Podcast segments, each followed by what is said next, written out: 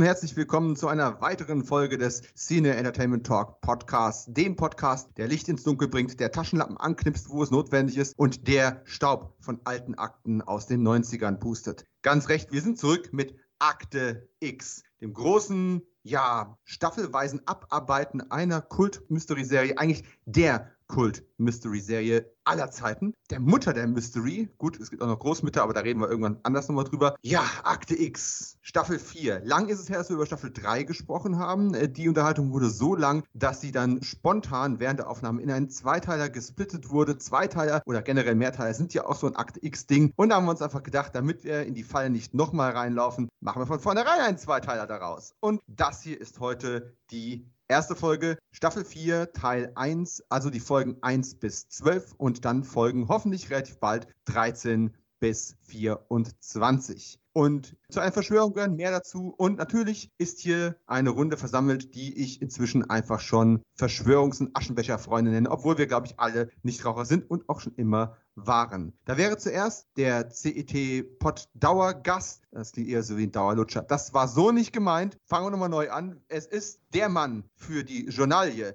Der Mann, der alleine die drei vom einsamen Schützen quasi personifizieren kann. Es ist einmal mehr unser Lieblings-Patrick. Patrick!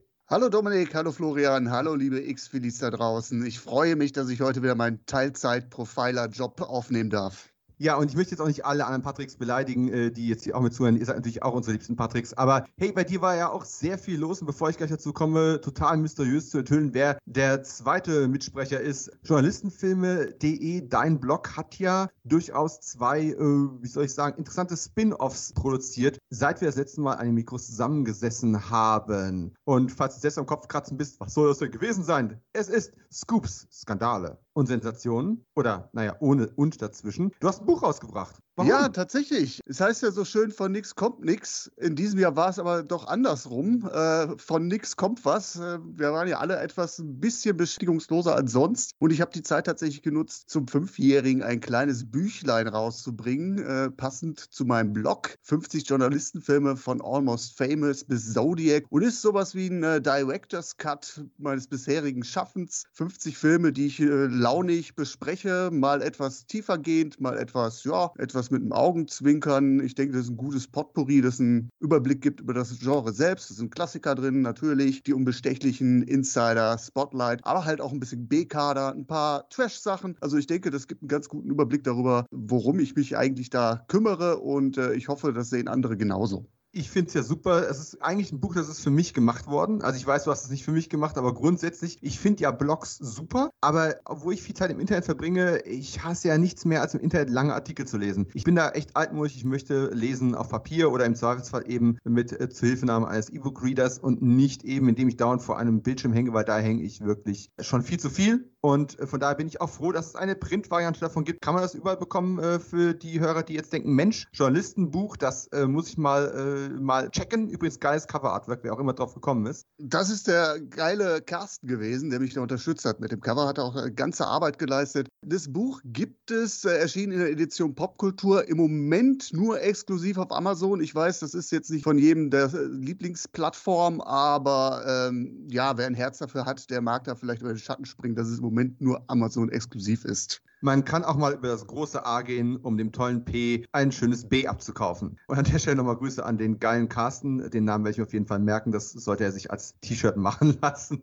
ähm, ansonsten, um quasi die Werberunde, um die du dich ja nicht selbst kümmern musst, äh, einmal abzuschließen. Du hast inzwischen auch einen Podcast. Ja, tatsächlich. Auch das hat sich natürlich so ergeben ein bisschen. Was heißt, hat sich ergeben? Ihr wisst ja, ich podcaste ja schon auch ein bisschen länger seinerzeit über die Mediennomaden. So ist der Kontakt ja auch entstanden. Und ich habe tatsächlich in fünf Jahren Journalistenfilme auch grandiose fünf Folgen aufgenommen. In loser Reihenfolge, wie es so schön heißt im Journalistenjargon. Und ja, ich habe tatsächlich das Corona-Jahr auch so ein bisschen genutzt, ähm, Kontakte aufrechtzuerhalten online. Und darüber ist dann tatsächlich auch ein Podcast-Format entstanden. Das, ja, ich würde sagen, ganz schön gedeiht. Ich mache das auch immer in äh, zweiwöchentlichem Rhythmus mit wechselnden Gästen, die häufig aus einem journalistischen Background sich nähern, aber auch tatsächlich artfremde Leute, die mal einen anderen Blick drauf haben. Filmemacher sind zu Gast. Also das ist immer, denke ich, äh, eine recht spannende Kiste. Wir beschäftigen uns mit ja allen, was so mir vor die Linse kommt. Das können äh, Horrorfilme sein, in denen Journalisten auftauchen, die Fliege beispielsweise. Aber ich beschäftige mich dann auch ein bisschen grundsätzlicher mit gewissen Themen. Ich hatte eine Kriegsreporterin zu Gast, die so ein bisschen Einblick in ihre Arbeit gegeben hat und vielleicht auch mal so ein paar Klischees, die wir so aus Kriegsreporterstreifen kennen, abgeklopft hat. Ich habe mit einem Experten gesprochen über die Hunter S. Thompson-Filme. Also es ist, glaube ich, eine sehr bunte Mischung, wenn man sich doch mit dem nischigen Thema beschäftigen mag.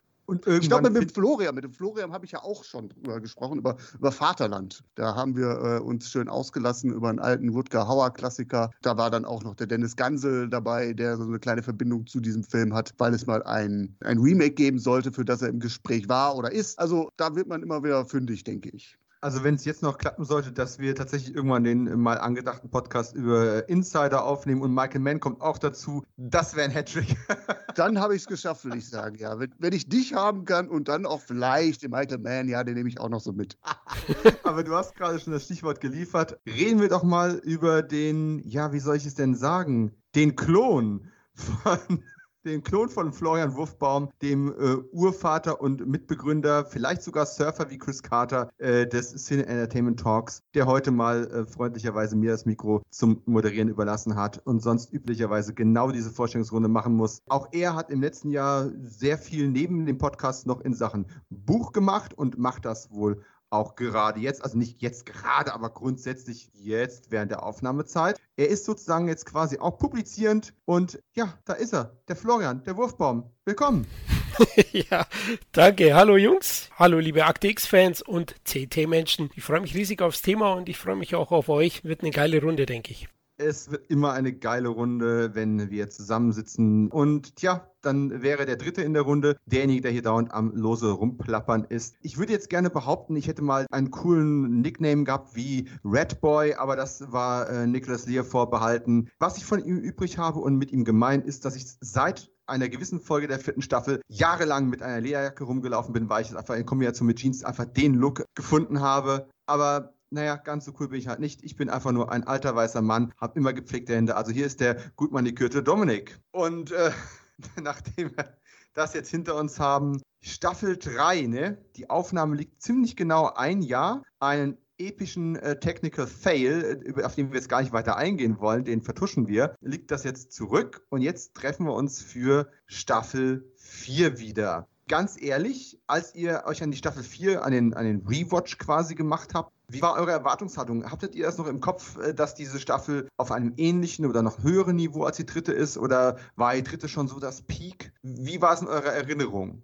Also für mich war es Staffel 4 und 5 gefühlt immer m, der Peak der Serie. Wir kommen jetzt aber in ein Terrain, wo ich mit meinen Rewatches immer wieder so ein bisschen ausgestiegen bin, weil man nimmt sich ja immer die Serie vor und will immer gucken und man schafft die ersten drei Staffeln und dann bleibt sie liegen. Also will heißen, ab Staffel 4, 5 ist meine Erinnerung nicht mehr so gut. Die ersten drei, die kenne ich fast auswendig, aber hier war ich doch sehr gespannt, was sich da eigentlich auftut. Und ich war tatsächlich, soweit greife ich vor, überrascht. Weil gewisse Folgen, da habe ich gedacht, ja, da freue ich mich. Und im Nachgang habe ich gedacht, hm, woher kam diese Vorfreude?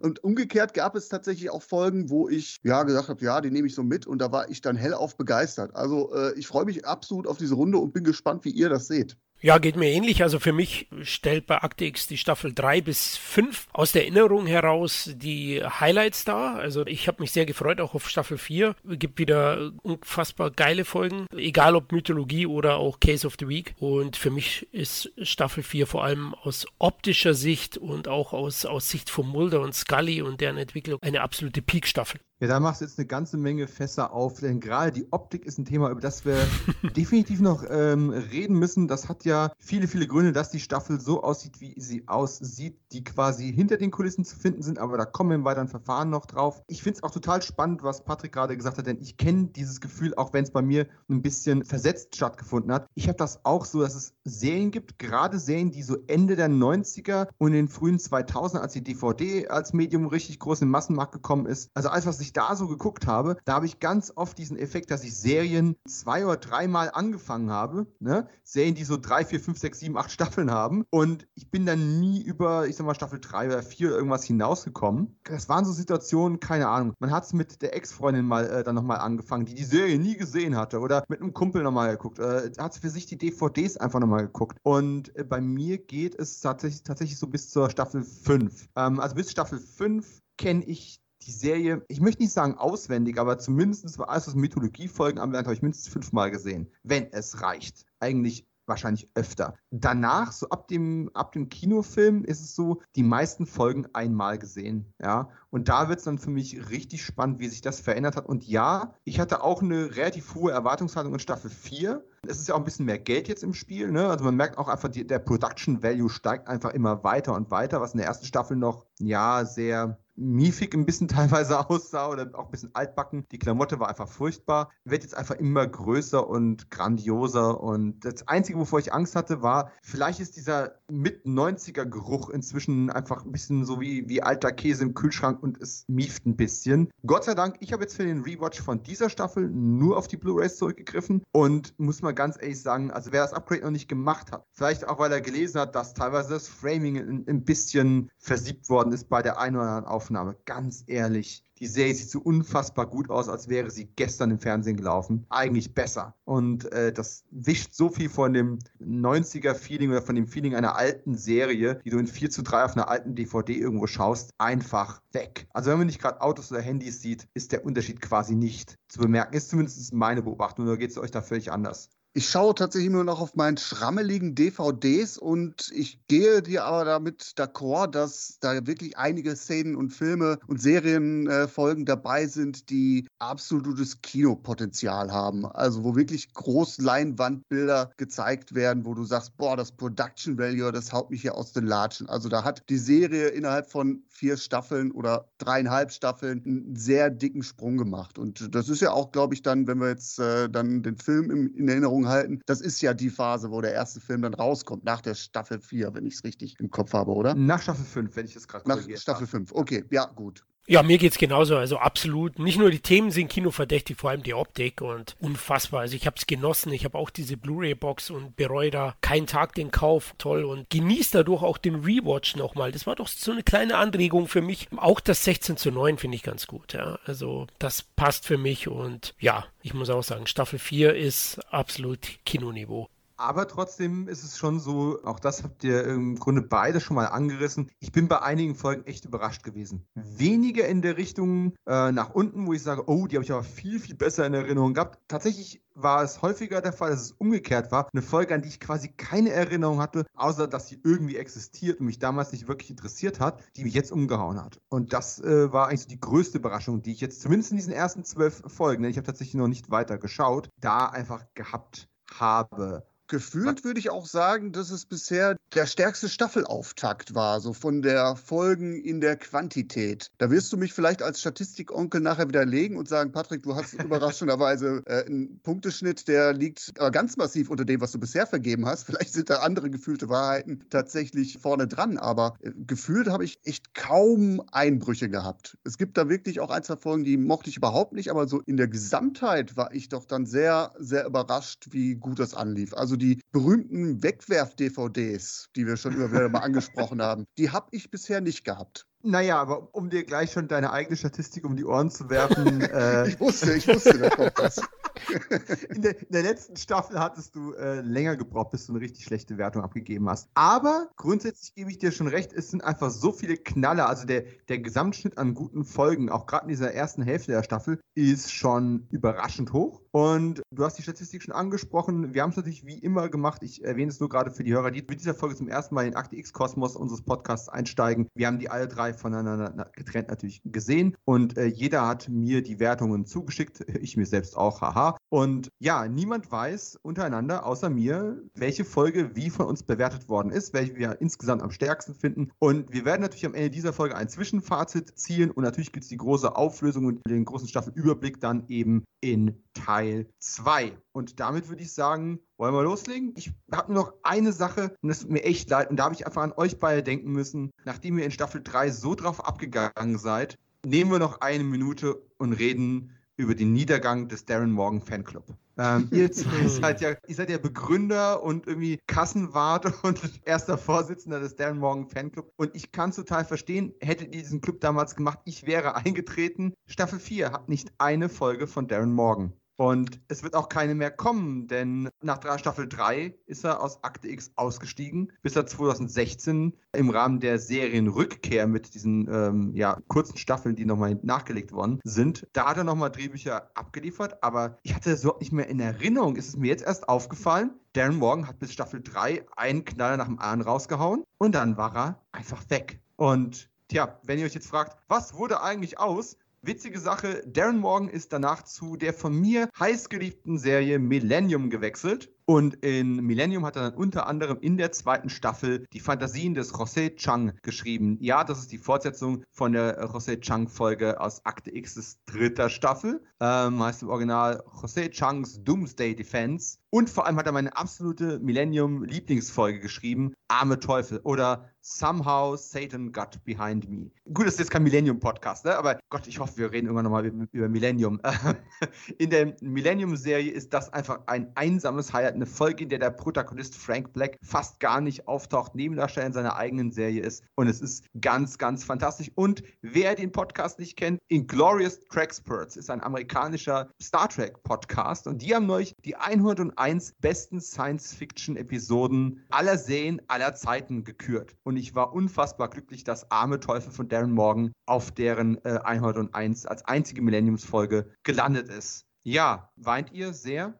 Der Fanclub hat sich aufgelöst, auf jeden Fall. Er war ziemlich äh, am Boden zerstört. Florian und ich mussten uns wirklich in Alkohol ertränken. Wir haben den noch, also wir haben die Satzung jetzt noch nicht komplett äh, niedergelegt, weil wir hoffen, vielleicht kommt ja noch mal was. Aber ich glaube, ähm, ja, da ist unsere Hoffnung gerade nicht mehr ganz so groß. Ich weiß nicht, wie du das siehst, Florian. Du hast ja den Vorsitz in der letzten Folge äh, übernommen, feierlich, und dann stehst du da. Was machst du? Ja, seitdem mache ich mir auch Vorwürfe, weil ich denke, das hängt damit zusammen. Also Darren Aaron wollte wohl dich als Vorsitzenden. ich weiß es auch nicht. Also ich muss ganz ehrlich sagen, um vorwegzunehmen, in meinem Fazit, das ich mir jetzt für die ersten zwölf Folgen aufgeschrieben habe, habe ich tatsächlich hingeschrieben, wo ist Darren Morgan?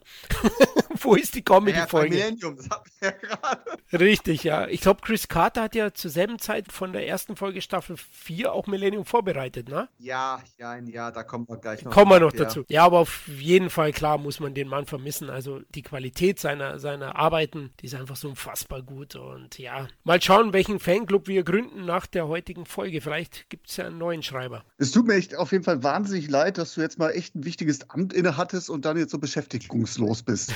ja, klar. Ja, ich versuch's mal in der Politik vielleicht. da bin ich gut vorbereitet jetzt, glaube ich.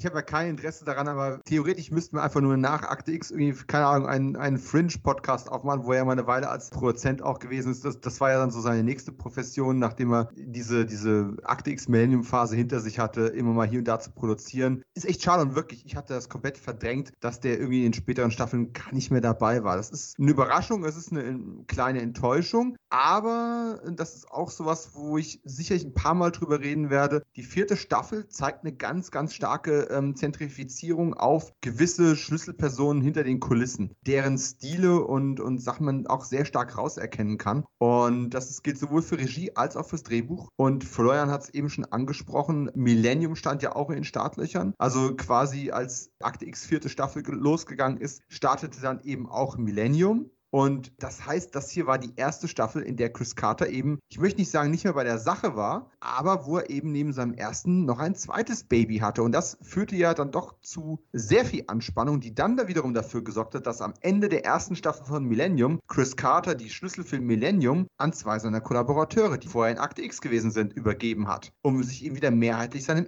ersten Kind zu widmen. Und äh, das ist ein recht interessanter Abgleich, denn obwohl es hinter den Kulissen ganz schön gerappelt und geknirscht hat, der Staffel an sich sieht man es nicht wirklich an. Und die erste Staffel von Millennium auch nicht, denn die wird ja von vielen nach wie vor für die beste Staffel gehalten. Also interessante Wechselwirkungen und vor allem, wo befinden wir uns eigentlich gerade? Also die US-Erstausstrahlung von Akte X Staffel 4 startete am 4. Oktober 1996 und am 18. Mai 97 waren die Folgen dann eben alle versendet. Hat im Herbst angefangen und als dann zu viel Sonne kam, war die Serie wieder eine Mottenkiste für ein halbes Jahr. Wie immer auf Fox gelaufen und in Deutschland natürlich auf Pro 7. Dort sind wir dann quasi in der nächsten Herbstperiode eingestiegen. Also bei uns startete die Staffel dann ein halbes Jahr, nachdem sie in Amerika fertig war, am 14. September 97 und lief bis zum 1. März 98. Und dieser Zeitversatz war tatsächlich ziemlich akkurat und immer ziemlich durchgängig, denn die dritte Staffel in Deutschland hatte am 27. März 97 aufgehört. Also war auch ein halbes Jahr zwischen dem Ende der vierten Staffel und dem Beginn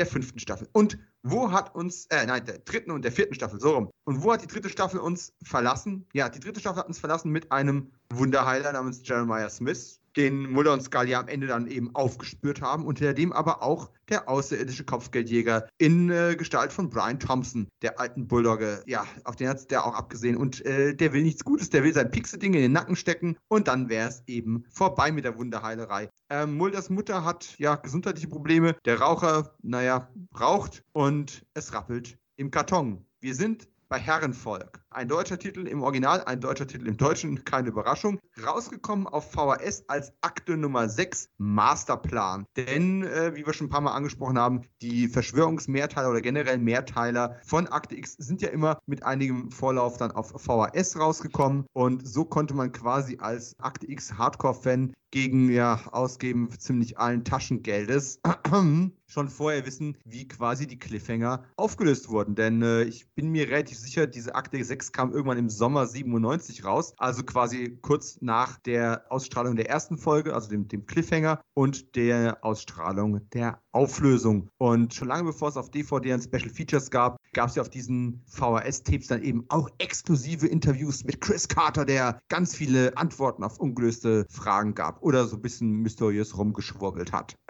Das lassen wir mal so dahingestellt. Masterplan oder eben auch Herrenvolk. Ja, es wird euch jetzt nicht groß überraschen. Wir liegen in der Wertung tatsächlich sehr nah beieinander. Chris Carter hat ja dieses Drehbuch noch geschrieben. Es ist bis zum Staffelfinale sein einziger Single-Credit. Er hat aber auch mittendrin an den anderen äh, Verschwörungsfolgen auch immer mitgeschrieben, zumindest. Das hat sich nicht ganz nehmen lassen. Aber mit regulären Folgen war Chris Carter eben nicht zu haben in dieser Staffel. R.W. Goodwin hat es inszeniert und ja, Patrick hat eine 8 gezückt, Florian auch eine 8 gezückt und ich liege leicht drunter. Es ist eine 7,5. Und die werde ich auch gleich verteidigen. Man kann aber direkt mal sagen, wir sind ja ziemlich nah beieinander mit der Wertung. Ne? Bei Staffel 3 war, hatten wir sogar die exakt selbe Wertung. Also offensichtlich Staffel-Opener sehen wir alle sehr identisch. Ich möchte aber ungern damit anfangen, weil wir wollen ja erstmal positiv in die Sache reingehen. Und da fangen wir natürlich mit unserem Gast an, Patrick.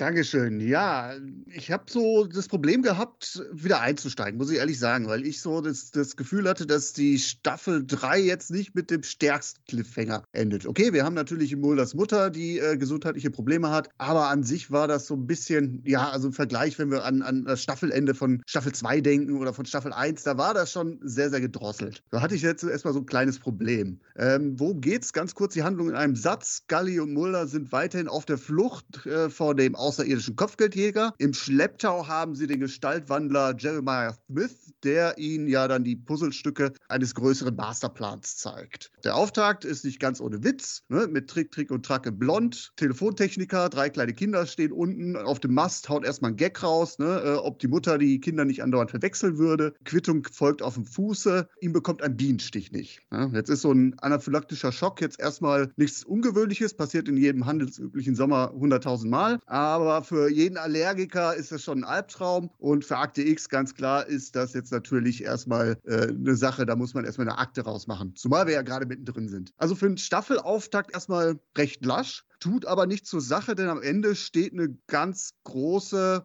nicht ganz große, aber eine starke Mythologiefolge. Ne? Wir sind schnell mittendrin. Wir haben ja noch die offenen, losen Enden äh, aus der Vorgängerstaffel. Die müssen aufgelöst werden. Im Mittelpunkt steht halt der Grundkonflikt. Rettet Mulder seine Mutter, die nach dem Treffen mit dem Raucher äh, einen Schlaganfall erlitten hat, oder jagt er die Wahrheit hinterher? Die Wahrheit ist natürlich äh, wieder sehr mysteriös. Die Folge hat ein schönes Verschwörungsflair, wie ich finde. Der Raucher ist dabei, sagte ich ja, Skinner, Mr. X, der außerirdische Kopfgeldjäger, Jeremiah, der Gestaltwandler. Mulders Schwester hat auch nochmal einen Auftritt, die sich als Drohne herausstellt. Also die Zutaten sind alles da. Und was ich halt relativ gut finde an dieser Folge, das war ja so mein Problem, was ich zwischendrin mit den Mythologiefolgen in Staffel 3 hatte. Hier wird eine Menge etabliert, was auch später noch Relevanz hat. Ich hatte ja angemerkt, dass die Folge rund um den Zug, dass da so ein paar Storystränge drin waren, die Lepra-Kolonie oder die Japaner, die dann nachher irgendwie versanden. Hier wird ein Fass aufgemacht, äh, unter anderem, oder sagen wir, sagen wir, sagen wir so, hier wird der Nährboden bestellt oder vielleicht der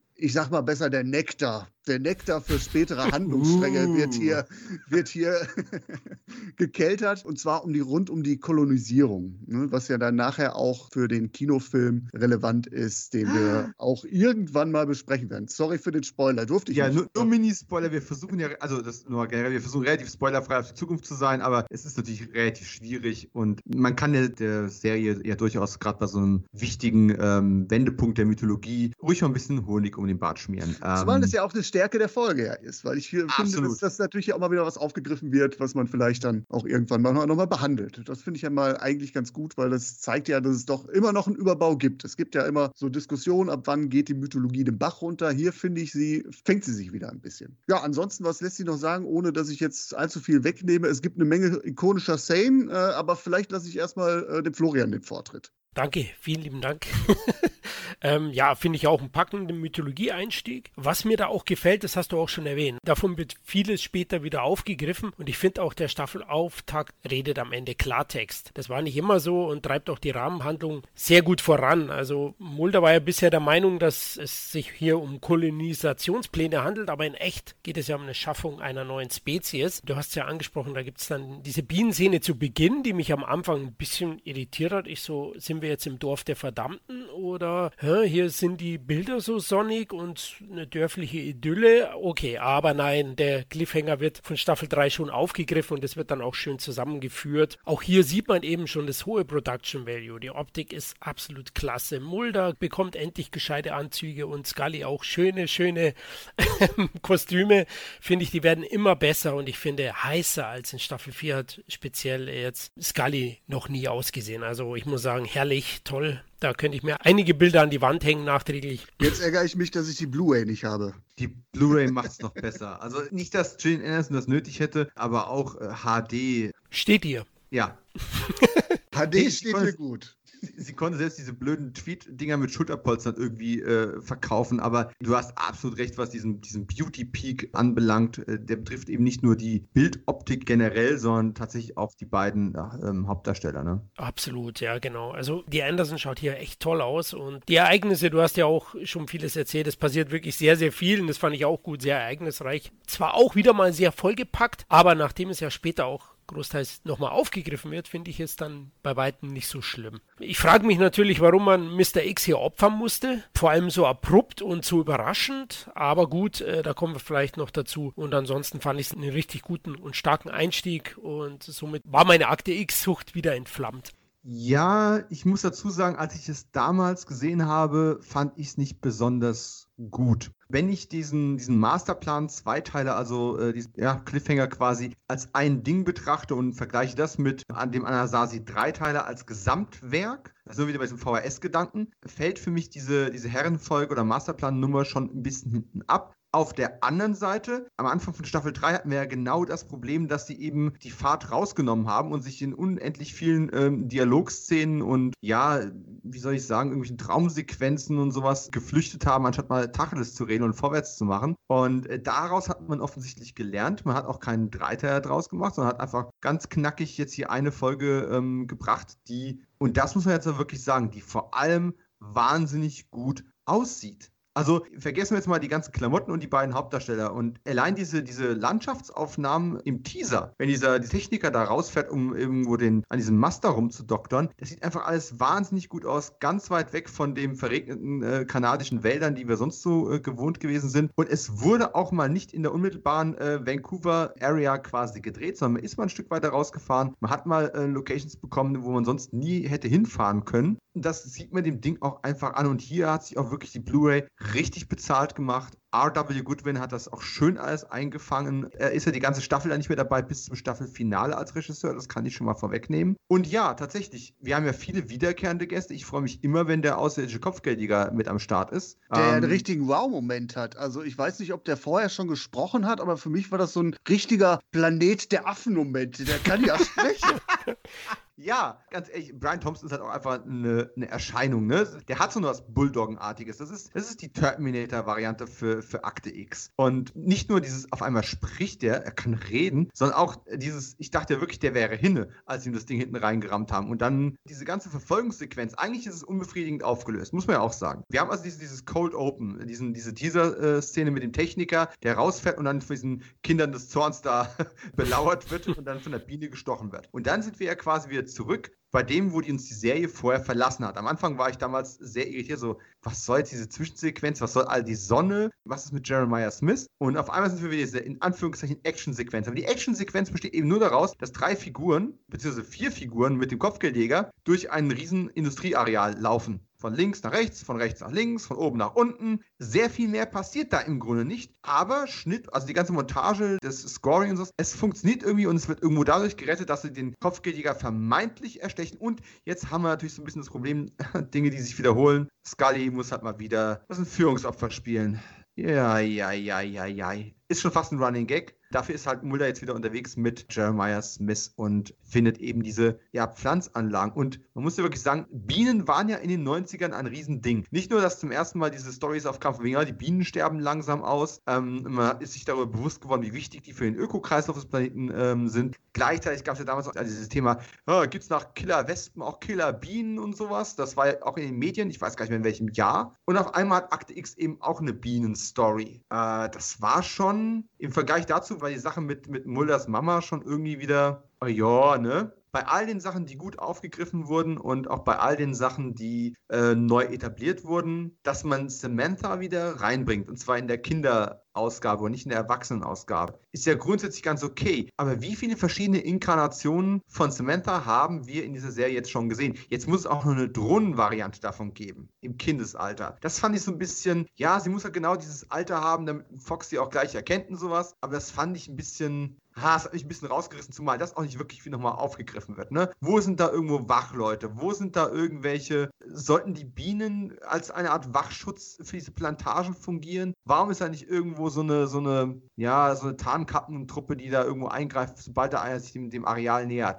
Na, das war mir ein bisschen zu. Es gab so ein bisschen Punktabzug in der B-Note, aber trotzdem, ich mag die Folge inzwischen viel, viel mehr als früher. Früher hätte ich dem Ding wahrscheinlich nur 6 äh, Punkte gegeben von 10. Jetzt bin ich auf 7,5 hochgegangen. Es war also, obwohl ich jetzt gemerkt habe, eine positive Überraschung, diese Folge. Du bist ja ein richtiger Unmensch, aber, aber ich kann es sogar nachvollziehen als mit Samantha. Das sind so Sachen, naja, wir, wir, kommen vielleicht im Laufe heute noch dazu zu Samantha. Das fand ich auch so ein bisschen, ja, soll ich sagen, plump. Ja, vielleicht. Äh, das war vielleicht ein kleiner Schwachpunkt. Trotzdem, du hast ja gesagt, atmosphärisch toll dargestellt und auch aus heutiger Sicht sehr interessant, na, mit den Pockenimpfungen, die jeder Bürger mhm. da in seiner Kindheit bekommen hat. Und ja, den hat der Staat dazu genutzt oder der Herr Raucher und Co., um die Leute zu etikettieren und und katalogisieren. Ne? Also ist schon ein interessanter Ansatz gewesen, der äh, vor allem jetzt in der aktuellen Zeit mir wieder gedacht hat, ah, Akte X, Ah, ihr seid schon gut. Also ihr bietet schon mehr und seid vielschichtiger als viele anderen Serien der 90er. Ich will jetzt da nicht auf die anderen einprügeln, aber Arctics liebe ich einfach für solche, auch wissenschaftlichen Momente. Mhm. Deswegen, also Herrenvolk war wirklich stark für mich. Es ist eigentlich die ideale Folge für Impfgegner, muss ich dir recht geben, Florian. Ja. Also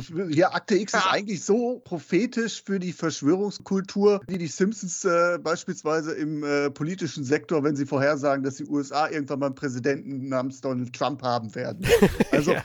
Wir haben hier eine Verschwörungstheorie aufgemacht, als Verschwörungstheorien noch cool waren. Eine Pockenimpfung als Kontrollwerkzeug über die Bevölkerung, nur dass nicht Bill Gates hier hintersteckt, sondern eine böse Regierungsverschwörung, ein Deep State sozusagen. Also da war Akte X seiner Zeit auf jeden Fall voraus, fand ich auch. Das ist mir auch direkt ins Auge gesprungen. Und heutzutage ist es ja so, früher waren Regierungsmenschen einfach die, die an der Macht waren. Deswegen war es sinnvoll, dass die, dass die Verschwörer quasi alles irgendwelche Regierungs- oder Geheimdienstmenschen waren. Heutzutage äh, ist es viel schicker, einfach irgendwelche Selfmade-Leute, irgendwelche Konzernchefs, äh, die zu den Verschwörern zu machen äh, und zu denen, die ein Böses wollen. Das ist halt jetzt der Wandel der letzten sagen wir 25 Jahre, aber im Großen und Ganzen haben wir uns als Gesellschaft nicht wirklich sonderlich weiterentwickelt. Herzlichen Glückwunsch äh, dafür. Ich musste ähm, da auch irgendwie so ein bisschen in die Staffel 11 denken, mit diesem Doppel, ja, ja. der Doppelfolge, wo dann aber alles nochmal mit YouTube und äh, so vermengt wird. Wenn man das jetzt da noch mit drin gehabt hätte, dann wäre das natürlich, da würdest du sagen, das ist das Orakel von Delphi hier gewesen.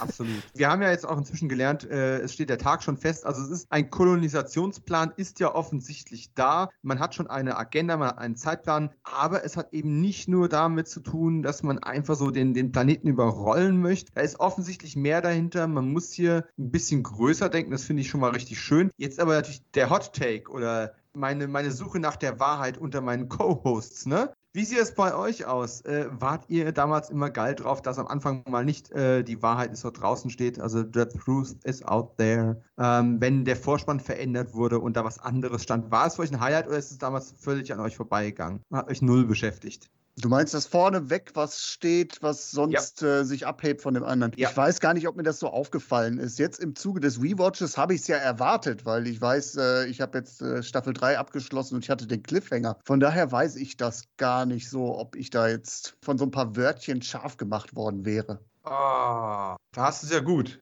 Äh, Florian? Ja, ich kann mich auch nicht erinnern, ob mir das damals aufgefallen ist. Ne?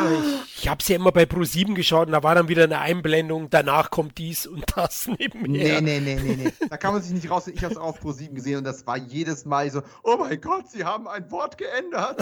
okay. Halleluja, dann habe ich wohl, gab es damals schon Second Screen? Ich glaube nicht. Äh, nein, aber ich, ich muss auch zu sagen, ich bin ja auch damals schon ähm, Credits-Leser gewesen. Ne? Es ist immer wieder toll, wenn ich mit meiner Frau irgendwas gucke und wir sitzen auf dem Sofa und die Handlung plätschert plätschert vor sich hin und irgendwelche Charaktere reden und ich dann auf einmal mache, oh mein Gott! Und sie, was ist los? Was, was habe ich verpasst? Oh nein, du hast wieder irgendeinen Namen gelesen, richtig? Oh, wer kommt heute wieder vor? das macht sie wahnsinnig. Also ich rede mich jetzt mal so ein bisschen raus. Ich bin ja ein paar Jährchen zumindest jünger als Florian und als ich die Staffel zum ersten Mal im Fernsehen gesehen habe, konnte ich noch nicht lesen. So. Wow! Mann, ist, äh, ein billiger Joker. Diese Rubrik heißt die Wahrheit, nicht die Verschleierung.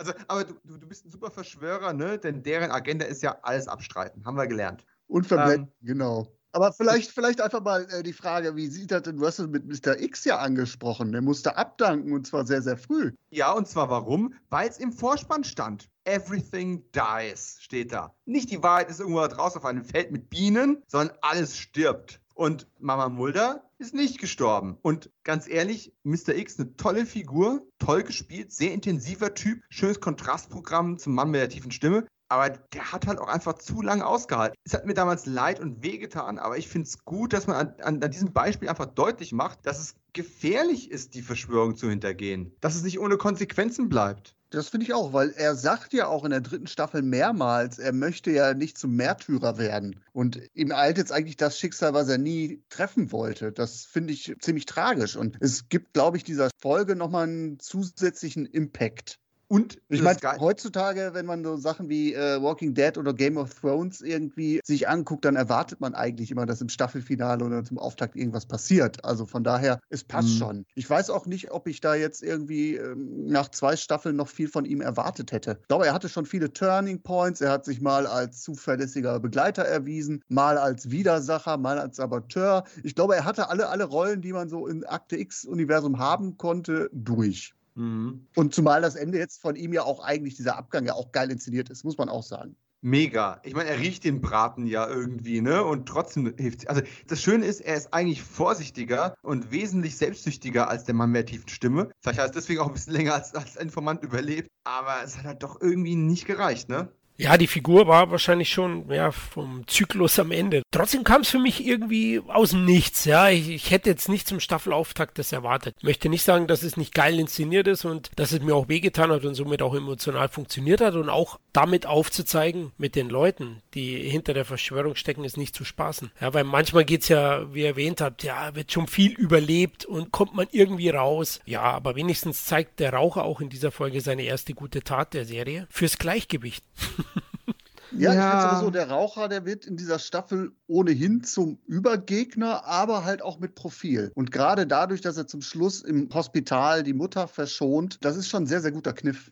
Hm, ganz ehrlich, in den 90ern fand ich diese Staffel super als äh, Fan des Rauchers. Der Rewatch hat da nicht geholfen. Es ist, ähm, hat sich bei mir ziemlich ins Gegenteil verkehrt, muss ich sagen. Es ist zwar irgendwie schön und ich fand auch seine, ich fand seine Szenen mit, ah, wie heißt sie, äh, die Darstellerin von Mullers Mutter, Rebecca Tolan heißt sie, glaube ich. Und die Szenen waren toll. Jetzt liegt sie da im Bett und ist am Sterben und eigentlich will Mulder die ganze Zeit Jeremiah Smith ja zu ihr bringen, damit der sie per Handauflegen rettet. Und das Ganze misslingt grandios. Unser Held ist gescheitert. Und seine Erznemesis, der Raucher, der rettet sie. Und zwar mit dem ausländischen Kopfgeldjäger. Und erzählt ihm, das ist halt einfach notwendig. Äh, Gleichgewicht, äh, kein Kreuzzug, äh, mach mal ganz ehrlich. Ja, und er hat aber auch noch Gefühle für die Frau. Das darf man nicht das unterschlagen. Ist, ja, und das ist das Problem dabei. Für mich ist das genau das Problem. Er, er hat an der Stelle selbstsüchtig gehandelt. Er hat zum ersten Mal, wo wir es mitbekommen haben, seine eigenen sag ich jetzt mal, Bedürfnisse oder seine eigene Agenda über seine Verschwörertätigkeit gestellt, was cool ist, um die Figur dreidimensionaler zu machen. Aber, und da kommen wir bei einer späteren Folge noch drauf, es ist mir ein bisschen too much und ich habe das auch gar nicht so in Erinnerung gehabt. Ja, den Softspot für Mrs. Mulder schon,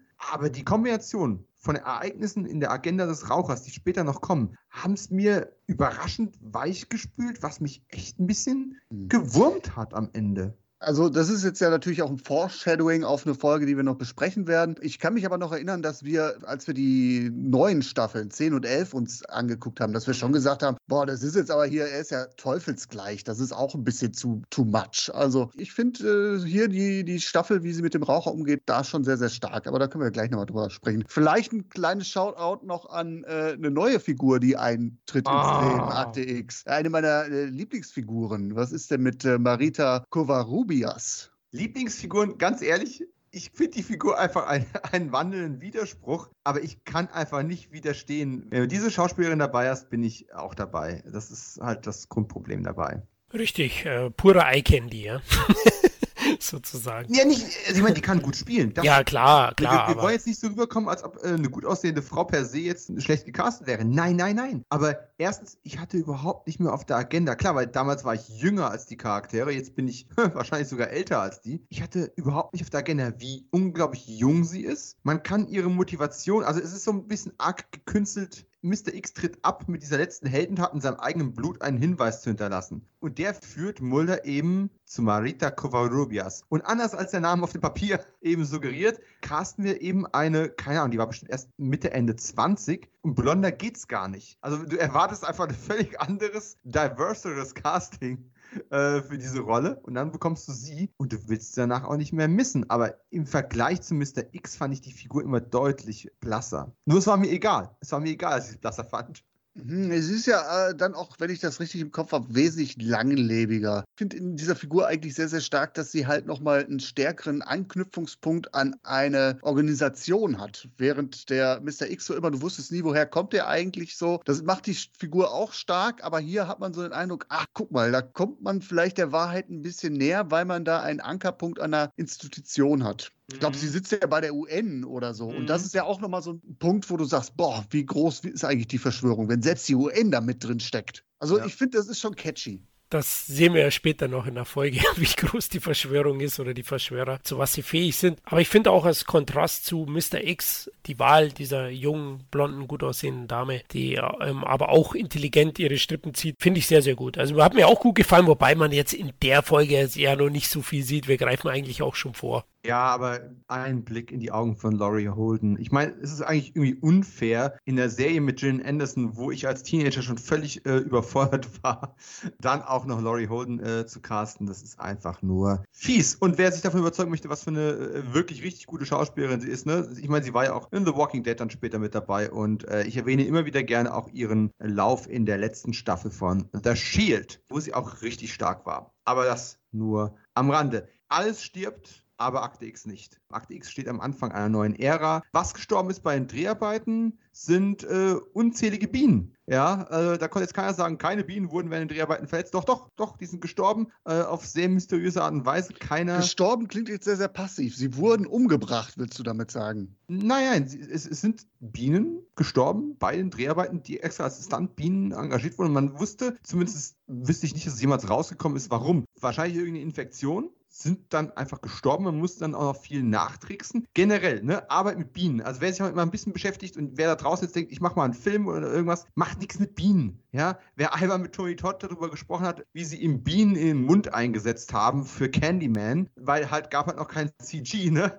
Dem vergeht sowieso schon die Lust daran. Auch bei dieser Sequenz in diesem, ich sag mal, in diesem Bienenbunker, in dem sie sich dann da vor dem Kopfgeldjäger verstecken. Das war auch alles andere. Also angeblich sollten diese Bienen ja darauf gezüchtet worden sein, ne, dass sie nicht stechen können und so weiter und so fort. Ja, hat nicht geklappt. Die Samantha-Darstellerin ist gestochen worden und hat dann sich bis nach dem Cut verkniffen, das irgendwo ähm, sich anmerken zu lassen, was ihr sehr viel Respekt eingebracht hat. Im Umkehrschluss sollte Brian Thompson einen Anzug tragen, der speziell darauf abgerichtet war, Bienen anzulocken. Bienen, die angeblich nicht stechen können, ne? Wir erinnern uns. Und hat aber nicht funktioniert, weil er dann dummerweise nicht den präparierten Anzug getragen hat, sondern den unpräparierten Anzug und die Bienen völlig in Ruhe gelassen haben. Also muss man mit CGI noch Bienen nachher rein editieren. Also es war diese Bienensache ein Riesenchaos. Und da konnte man froh sein, dass man eben einen Routinier wie R.W. Goodwin an, an, der Regie hatte, der das dann trotzdem zu so einer recht epischen Folge gemacht hat, auch wenn ich jetzt viel drauf rumgehackt habe. Und deswegen, wenn ihr keine Abschiedsgedanken mehr zum Staffelauftakt habt, würde ich sagen,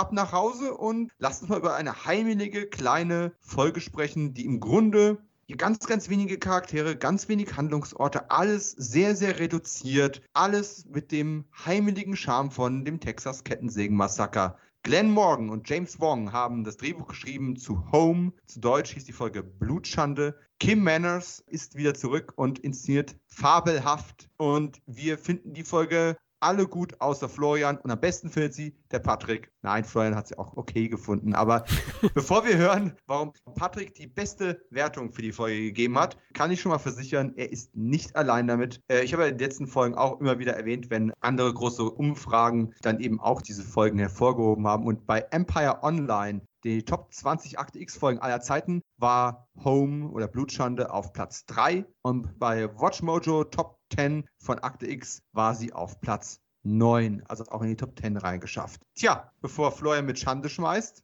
ne? Patrick, hol uns heim. Gib dein Blut. Genau, Blutschande, Home oder wie ich es nenne, Scully und Mulder und die Besenkammer des Schreckens. Also. Inzest der Film.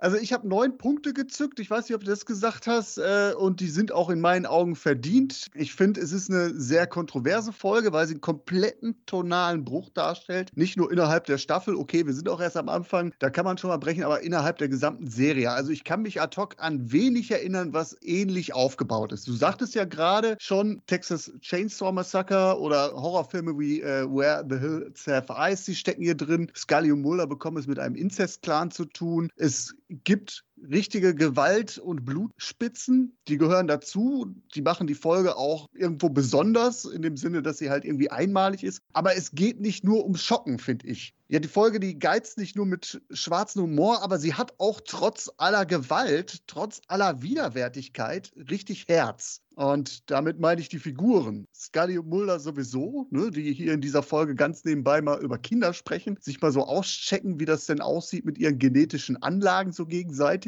während sie so über ihre Theorien brüten. Ganz große Szene. Aber wenn wir jetzt mal so die Figuren angucken, wen haben wir noch? Den Sheriff, den Ordnungshüter, der die Ordnung aus Überzeugung hütet, und damit schreckend feststellen muss, dass sein idyllisches Städtchen seine Unschuld verloren hat. Ja, das ist, das ist schon irgendwo klischeehaft, dieser Metrope vom Städtchen, das seine, äh, das ohne verschlossene Türen auskommt. Aber ich finde das grundauf sympathisch mit dieser Figur. Ne? Der Sheriff, der stolz ist, dass er, dass er noch nie im Dienst eine Waffe abfeuern musste. Und während er das sagt, wissen wir, Junge, deine Pistolenjungfräulichkeit, ne? die findet hier aber gleich dein Ende. Ne? Und ähm, umso krasser ist dann das, was mit dem geschieht, mit diesem Sheriff. Also es war eine sehr, sehr sympathische Figur, wo ich dann äh, echt aus allen Wolken gefallen ist, wie mit ihr umgegangen ist. Also ich glaube, Akte X hat noch nie so was Kompromissloses gezeigt. Würde ich gleich mal so in den Raum stellen. Vielleicht nur noch einmal dann auf die Seite der Mutanten, die Peacocks selbst, ne, die an Widerlichkeit kaum zu übertreffen sind. Die sind aber nicht nur die mutierten Hillbillies vom Dienst. Und das ist das, was ich so stark finde. Sie sind irgendwo auch Ausgestoßene der Gesellschaft, ne? Und die uns den Spiegel so vorhalten. Denn alles, was sie tun, ist ja im Sinne ihrer Familienwerte. Und das ist eigentlich ziemlich US-amerikanisch. Ne? Sie haben halt Werte, Werte, die wir auch als Zuschauer nachvollziehen können, während wir uns eigentlich abgestoßen fühlen. Also da geht es dann so um Themen wie Muttergefühle, Selbsterhaltung, staatliche Eingriffe ins Private. Ne? Also äh, man will ja dieser Familie auch immer wieder mit irgendwelchen Institutionen ans Leder, das kommt so nebenbei raus. Und das sind alles Themen, die die Episode nicht unbedingt verhandelt, aber die stecken da drin. Und über diese Themen kann man nachdenken, muss man aber nicht. Sie funktioniert auch absolut als Horrorfolge. Und das, finde ich, macht die Folge halt sehr, sehr groß. Ja, ich, äh, bevor ich gleich mal hören möchte, wie, wie Florians Gegenseite aussieht. Es ist ja auf jeden Fall eine Folge, die auch für einige Kontroverse gesorgt hat und auch die Akte X. Kreativen waren sich dessen ja irgendwo im Klaren. Ich möchte da mal gerne ein äh, Zitat von Regisseur Kim Manners einstreuen, der damals auch gesagt hat, dass es, oder zugegeben hat, dass es schon eine ziemlich kranke Folge war. Und das Zitat ist: Ich persönlich halte Blutschande für die gruseligste Folge, die wir natürlich bis dato ähm, gemacht haben. Und als Filmemacher sind wir stolz darauf, dass wir diese extremen Reaktionen auslösen konnten. Das ist ein großes Kompliment. Es kommt nicht häufig vor, dass man IA abschaltet. Ich denke, ich habe an der Stelle meine Aufgabe erfüllt. Ist auch ein Statement. Und Tucker Smallwood, darf man an der Stelle auch erwähnen, also der den Sheriff äh, Annie Taylor spielt, ne, ist natürlich ähm, auch ein, ein Darsteller gewesen aus Space 2063, beziehungsweise Space Above and Beyond von Glenn Morgan und James Wong. Äh, eine sehr, sehr coole, sehr düstere Weltraumkriegsserie, die viel von dem Battlestar Galactica Reboot vorweggenommen hat, aber halt auch nur eine Staffel überlebt hat, äh, wo es auch viele Akte X-Überschneidungen gegeben hat. Und ja, die sind ja quasi ziert von dieser Erfahrung gekommen in die vierte Staffel rein und und bringen dann eben Leute wie Tucker Smallwood mit, der das, bin ich ganz bei dir, auch toll gespielt hat. Aber Florian, du findest die Folge ja auch überdurchschnittlich gut, aber mit sieben Punkten bist du eben zwei Punkte tiefer angesiedelt als der Patrick. Warum? Also erstmal eine unglaublich unangenehme Folge, muss man einfach sagen. Ähm, die inzestiöse Familie Peacock, die ist abstoßend. Äh, auf der einen Seite ist natürlich bewusst und wahnsinnig atmosphärisch, auch spannend, auch vielschichtig in allen Figuren. Ich sehe das schon auch, aber ich finde die Balance zwischen der Kompromisslosigkeit und manchen Handlungen und dem Humor, den eingestreuten und der fehlenden Empathie von Mulder und Scully, speziell beim Mord des Sheriffs, hat mich ein bisschen rausgerissen. Ah, der wird ja erschlagen wie so, weiß ich nicht, wie so ein Schnitzel und seine Frau erwischt es auch und äh, dann kommen doch einige Momente, auch humorvolle Elemente, genauso im Finale. Ähm, ja, geht nicht da rein, da sind lauter Fallen. Ja doch, wir gehen jetzt da rein und das hat aus meiner Sicht jetzt speziell das Ganze ein bisschen unausgegoren verloren wirken lassen. Und deswegen gab es nur sieben von zehn. Also aus meiner Sicht auch speziell der Start ist ziemlich hart na, mit dem lebendig begrabenen Baby. Das meine ich mit unangenehm. Das will ich der Folge aber jetzt letztlich nicht vorwerfen, sondern eben diese Humor- und kompromisslosen, knallharten Backwood-Terror-Szenen haben für mich nicht ganz gepasst gebe ich dir recht, äh, was den Horrorbeginn beginn, äh, betrifft. Das ist absolut widerlich. Ne? Also wirklich, das ist von schräg unten gefilmt. Es ist mit der Nacht, ich weiß nicht, ob es gewittert, aber du siehst, dass sie da eine, eine Totgeburt vergraben, offensichtlich, die in der ersten Fassung wohl nicht tot war. Man wollte noch mit Babylauten aus dem Off eins draufsetzen. Das war dann doch eine Nummer zu krass. Die Brüder, die heulen und grunzen und das ist total ekelhaft, aber du merkst auch gleichzeitig, das hat irgendwie was Tragisches. Da ist mir echt ein Schauer runtergelaufen. Oder auch die, die Szene mit dem, wie der Sheriff umgebracht worden ist. Ja, das ist irgendwie ein sehr merkwürdiger Kontrast, weil aus dem Off, wenn er da wirklich, also holy moly, wie er da platt gemacht wird, das ist wirklich, wirklich das Kompromissloseste, was ich bei Akte XR gesehen habe. Und aus dem Off kommt so Swinging 50s Music. Und das ist irgendwie so ein Kontrast, der mich ganz stark an Goodfellas beispielsweise erinnert hat, wo du ja auch diese Szene hast, wie äh, Tommy Joe Pesci irgendwie einen Mafia-Boss irgendwie umnietet, aber richtig übel. Und aus dem Off kommt kommt irgendwie Donovan's Atlantis, äh, Down Below the Ocean. Also ein, so total krasser Kontrast. Das habe ich von Akte X so nicht erwartet. Und das hat mich wirklich, puh, echt zurückgelassen. Ich gebe dir recht, es ist ein bisschen wagemutig, das Anwesen der Peacocks mit drei Mann zu stürmen. Und äh, der Deputy fragt doch so blöd, ja, ob man denn wirklich diese Schutzwesten bräuchte. Ne? Und als er dann enthauptet wird, trotz Weste, musste ich so an diesen Gag von Werner denken, ne? von diesem Vorarbeiter, der seine äh, Leute zusammenscheißt, weil sie auf dem Bauch keine Helme tragen. Und er dann, ja, wollt ihr mich verarschen? Wisst ihr, was passiert, wenn ihr keinen Helm tragt? Und im nächsten Moment wird der Vorarbeiter von einem Stahlträger platt gemacht, woraufhin einer der Bauarbeiter sagt, Jo, schon so eine klasse Sache, so ein Helm, ne?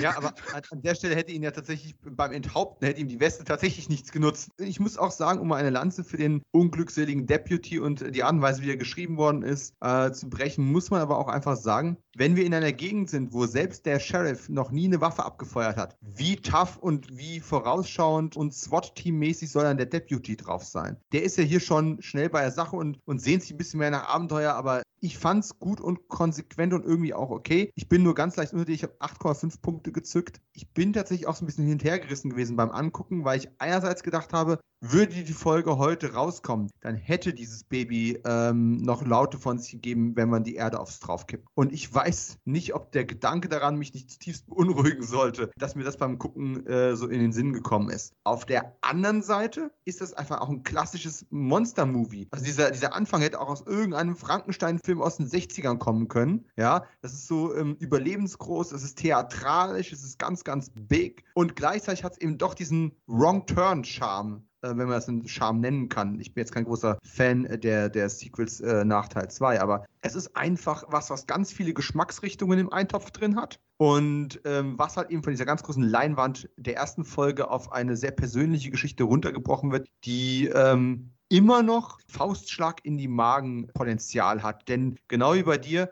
diese Ermordung des Sheriffs, die hat mich echt getroffen. Also das ist zu keiner Sekunde weniger dramatisch oder hart oder schockierend als vergleichbare Sequenzen bei The Walking Dead. Und jeder, der es weiß, also ich, ich, will jetzt nicht spoilern, falls jemand The Walking Dead nicht gesehen hat, noch sehen möchte, aber äh, es gibt da schon eine Parallele in der Art und Weise, wie der äh, gelünscht wird und zu einer sehr bekannten Szene in, in The Walking Dead. Und das ist ja auf keine Art und Weise ist das schwächer, sogar fast noch intensiver. Eben gerade weil er als Kontrast wieder, hey, jetzt kommt irgendein entspannter Song, wir gehen unseren alten Oldtimer und fahren nach Hause. Und was ich total interessant finde, ist, Sowohl Amerika als auch Deutschland haben beide gleichermaßen schlecht auf diese Folge reagiert. Es ist, soweit ich informiert bin, die einzige Folge, die Fox damals nicht wiederholt hat, weil sie es nicht über sich gebracht haben. Es ist, wenn ich mich korrekt erinnere, auch eine von den Folgen, die bei Pro7 durchs Raster gefallen sind, wegen der Härte und die ja nur irgendwann spät nachts ausgestrahlt worden sind. Ich glaube sogar zum späteren Zeitpunkt. Es war auf jeden Fall ein Riesending, dass dieses Ding äh, nicht zur Primetime irgendwo laufen konnte. Auch der Grund, warum die vierte Staffel ab 16 freigegeben ist. Ne? Mhm.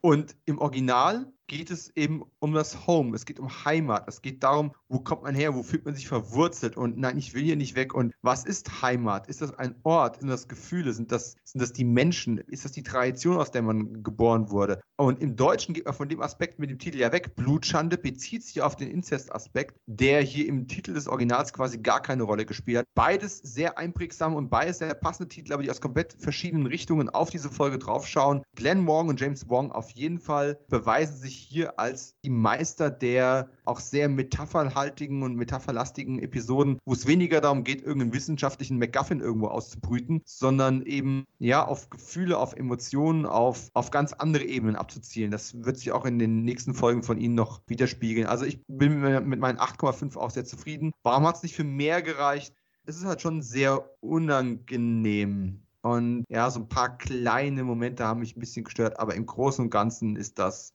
großes Kino und vor allem, ob man es nun mag oder nicht mag, eine Folge, die man so schnell nicht vergisst. Anders als Folge 3.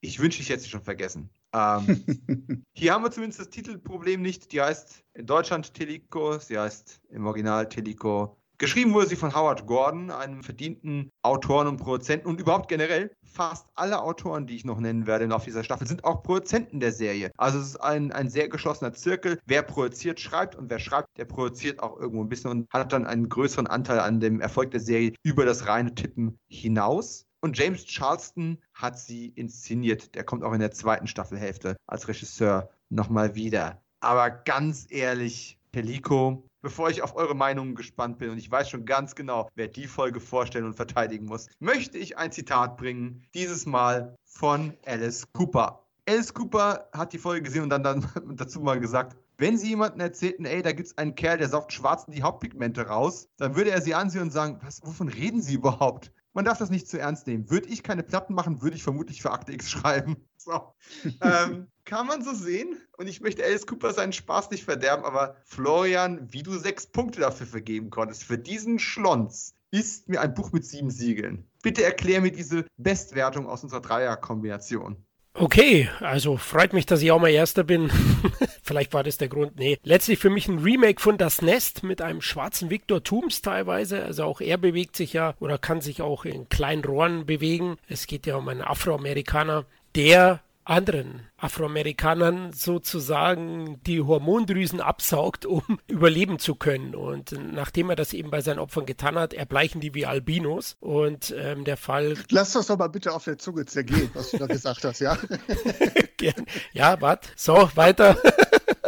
Also klar, etwas konfus. Mir haben an der Folge mehr der Subtext gefallen, der thematisiert ja die Probleme und Sorgen von Einwanderern in den USA und das fand ich wurde schon stellenweise auf eine emotionale Ebene gebracht. Das hat mir gefallen. Ja. Das waren so Punkte, wo ich sage, auch dort mh, hm, aktuell immer noch ein zeitloses Thema, auf jeden Fall. Und dazu fand ich sie relativ atmosphärisch umgesetzt und für mich war es dann auch mal eine kleine Abwechslung zu, zu der Blutschande davor, die mich sehr, sehr verstört gehört hat und mitgenommen. Deswegen, das sind so diese Elemente eben eher der Subtext, eher die Inszenierung, die Atmosphäre, die Settings ähm, waren für mich ausschlaggebend für sechs Punkte. Ja, ähm, das Ganze erinnert mich so ein bisschen daran, als wir in Staffel 3 über die Folge Fett gesprochen haben. Mm, herrliche ähm, Folge. Denn, ja. denn auch Fett war, Fett war ja letzten Endes auch so eine Art, ähm, da ist irgendein Mensch mit einer Mutation, der von anderen Menschen etwas braucht, um selbst überleben zu können. Das ist das Eugene Victor Tooms Syndrom, das wir aus der ersten Staffel kennen. Und in der dritten Staffel hatten wir eben ein entsprechendes Gegenstück namens Fett. Und auch damals warst du derjenige mit der besten Wertung. Damals hast du sogar für die Folge Too Shy, hast du die sieben gezückt und Patrick war bei vier Punkten. Das war einer der größten Spreads, die wir letzten Staffel hatten. Und so ist es hier diesmal nicht der ganz so große Spread, aber Patrick ist sich treu geblieben und hat äh, Telico auch mit vier Punkten abgestraft. Und ich denke, einen halben Punkt davon geht vielleicht noch für Karl Lamley drauf, weil so viele gute Punkte, ich will es besser finden, aber ich komme nicht hin. Also Patrick, bitte. Der Tuschai-Vergleich ist, glaube ich, gar nicht so schlecht, weil ich auch irgendwie daran denken musste, dass es irgendwie eine Variante dessen ist, was wir schon gesehen haben. Aber das ist, glaube ich, das kleinste Problem, was ich mit der Folge habe, und zwar das, was der Florian jetzt gerade so positiv genannt hat. Der Subtext den sehe ich. Ich glaube, dass der auch gewollt ist äh, an gewisser Stelle, aber ich nehme ihn nicht komplett ab. Das ist für mich nur ein Alibi. Also es ist an sich keine schlechte Ausgangslage, so ein bisschen afrikanische Folklore. Das ist ein Kontinent, der eh unterrepräsentiert ist äh, mit seinen Geschichten. Von daher finde ich den Ansatz gar nicht mal so blöd. Aber Akte X hat die Tendenz, bei so exotischen Themen immer auf so, auf so einem schmalen Grat zu wandeln. Ich weiß nicht, ob ihr das so auch nachvollziehen könnt oder auch mhm. so. Also das ist so, so ein schmaler Grad zwischen löblicher Message Image, wie Florian sie sieht. Und Leute, eure Stereotypen, die gehen mal gar nicht klar. Und hier geht es eindeutig in die schlechte Richtung. Allein, was der Florian jetzt gerade gesagt hat, dieser Vampirismus, wo farbige Menschen ausgesaugt werden und dann total bleich sind. Das ist dann, konkret sieht so aus, die dunkle Haut wird mit ordentlich Puder weiß geschminkt. Haare werden weiß, also blond gebleicht, was dazu führt, dass eines der Opfer so wie so eine Mischung aus Notorious B.I.G. und H.B. Baxter aussieht. Also das ist, ja, es ist ist einerseits zum Lachen, aber auch zum Fremdschämen. Ich glaube, das würde man, dieses Spiel mit den Hauptfarben, das würde man heute nicht mehr so machen. Und ja, ich sehe auch diese löbliche Botschaft, aber der Sozialarbeiter schmiert uns die so ziemlich aufs Brot. Keiner mhm. kümmert sich um die Einwanderer, der Staat wirft ihm bei der Integration Knüppel zwischen die Beine. Ja, alles richtig. Aber solange man uns da exotische Bongertrommeln so um die Ohren wirft und Immigration als Quelle von Unheimlichen verkauft, ist das in meinen Augen nur ein Alibi. Ich möchte jetzt nicht sagen, Akte X so white, alles Rassisten. Nein, das nicht. Ich glaube, das ist hier einfach auch unglücklich gelaufen. Auch eine Sache des Zeitgeistes. Damals hat man sich da, glaube ich, weniger Gedanken gemacht. Und es gibt in dieser Staffel eine Folge, die macht es besser. Deswegen bin ich jetzt hier nicht so nach dem Motto, so die Folge muss gecancelt werden. Das absolut nicht. Aber sie ist auf jeden Fall heute nicht mehr gutierbar. Und davon mal ab fand ich die Story jetzt wirklich auch, wir haben die Referenzen to Shy, das Nest angesprochen, auch echt öd. Ja, ich glaube, das ist wirklich das Problem. Sie ist relativ schlecht gealtert und sie steht im Schatten von Folgen, die eine ähnliche Struktur mit dem Monster der Woche deutlich besser ähm, hinbekommen haben und auch Metaphoriken dabei hatten. Ne? Und hier scheitert so dieser, dieser Anspruch, irgendwo eine, eine Metaphorik zu bringen und das mit diesem, diesem ja, ikonischen Akte X Monster der Woche Typus zu kombinieren. Das scheitert irgendwo ziemlich grandios. Ich fand es sogar noch ein bisschen schlechter. Ich habe eine 3,5 gezückt. Ähm, meine, ja, glaube ich, schwächste Wertung bis dato überhaupt. Ich hatte mich an die Folge kaum noch erinnert. Mir ist im Nachhinein auch klar geworden, warum. Es gibt ein paar interessante Informationen zur Produktion. Was ist ja interessant ist, auch weit hergeholt, ne? Aber auch hier ist Dinge, die nicht funktionieren. Ne? Wir erinnern uns noch an den, an den Bienenanzug von Brian Thompson. Ja, hier war es ja auch so, es sollte ja auch dieser Albino-Effekt quasi erzeugt werden. Und irgendwann in der Post-Production ist ihnen dann aufgefallen, dass die Augen mit äh, den Kontaktlinsen, dass das alles lila war. Die Albino-Augen sind dummerweise aber rosa und rot und nicht lila. Also mussten quasi äh, alle 20 Aufnahmen, mit denen man irgendwelche Augen sieht, damals mit CGI aufwendig nachretuschiert werden, was natürlich bei einem TV-Zeitplan und Budget äh, in den Mit-90ern ja richtig hart war. Ich möchte euch aber auch nicht vorenthalten, ich habe einen Haufen Zitate ähm, heute, so für die einzelnen Folgen. Ähm, Howard Gordon hält nach wie vor große Stücke auf die Folge an sich, auch wenn er weiß, dass sie im Vergleich eine ziemliche Enttäuschung gewesen ist, denn so wirklich gemocht hat die Folge wohl niemand. Aber er sagte, für mich verkörpert die Idee den schlimmsten Albtraum eines fremden Hassers. Jemand, der tatsächlich aus einem fremden Land kommt und der Chaos verbreitet. Ich denke, die Ironie liegt darin, dass das, was einige Immigranten trennt oder unterscheidet, ihre Hautfarbe oder ihre körperlichen Erscheinungen, als die sichtbaren Unterschiede in unserem Fall Melanin, ihnen genommen wurde ja, kann man so sehen, hätte man, glaube ich, einfach besser schreiben und besser umsetzen können. Das rettet auch die Mantis nicht. Ja, ne? nee, da, da würde ich aber mal dazwischen rätschen, weil äh, das ist ja nicht so, dass das Monster oder der Killer keine Pigmente hat und sozusagen zum Weißen wird, der in, den, in der Bevölkerung untertaucht, sind ja die Opfer, die keine Pigmente ja, aber, haben. Aber, er macht Deswegen es ja, verstehe ich ja weil er seine Identität verliert. Richtig. Wenn er genau. nicht weiter tötet, wird er seine Identität verlieren.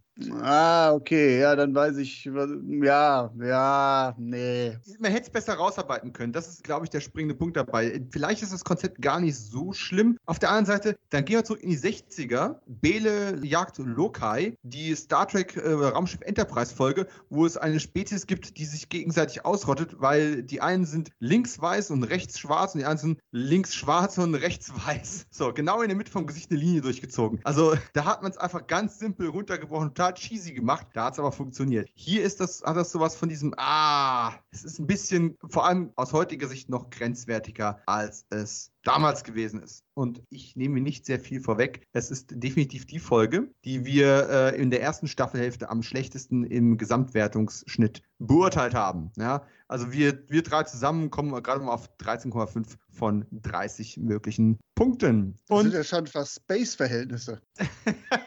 Ja, ich suche ja auch immer raus, ne? Vulture.com hat ja mal dieses Rating gemacht und hat quasi alle Episoden von Akte X gerankt, ne? Und da suche ich ja immer die drei besten aus der Staffel raus, laut dem Vulture.com Ranking und die drei schlechtesten der Staffel. Und von der vierten Staffel ist Telico auch die zweitschlechteste in diesem Vulture Ranking. Das lässt natürlich noch Luft. Was ist denn die Folge, die noch schlechter ist als Telico, zumindest laut Vulture.com? Aber sprechen wir doch einfach über eine Folge, über die es ja mehr Spaß macht zu reden. Nee, ich muss noch ganz kurz sagen, ne? Karl Lamley, ich mag den normalerweise echt gerne. Alias, äh, Mantis, egal wo der auftaucht, ich sehe ihn immer gerne, aber hier auch komplett verschenkt. Auch die Figur dieser, dieser Sozialarbeiter einfach klischeehaft geschrieben. Oh, aber wisst ihr was? Ich glaube, Jordan Peele hat die Folge gesehen und mochte die. Das unterstelle ich jetzt einfach mal. Das ist mein Hot Take für Telico. Weil diese Szene, wo der Bushaltestelle sitzt und wird dann von diesem Pfeil getroffen und ist auf einmal gelähmt und kann sich nicht mehr bewegen und sieht auf der anderen Straßenseite diesen Mutanten, ne? Und er kann sich auch nicht mehr bewegen und dann kommt der Bus vorgefahren er, er müsste nur aufstehen, müsste irgendwas sagen, er müsste blinzeln, aber er kann nicht, ihm laufen schon eine Träne runter. Also wen das nicht an Get Out erinnert, dieses Bild von dieser Hilflosigkeit, also ich meine, es ist auf dem Get Out Poster drauf, verdammt nochmal. Kann mir keiner erzählen, dass John Peters nicht gesehen und dieses Bild in der Erinnerung behalten hat. Nur, dass er es halt richtig geil gemacht hat. Stimmt, die Szene ist echt nicht schlecht. Leg mal einen halben Punkt von mir drauf. Yes! Okay, komm, weißt du was? Ich mache den halben Punkt direkt drauf. Dadurch steigt das Ganze auf 14 Punkte und ist immer noch die schlechtest bewertete Folge in den ersten 12. Deswegen kann ich auch so generös sein.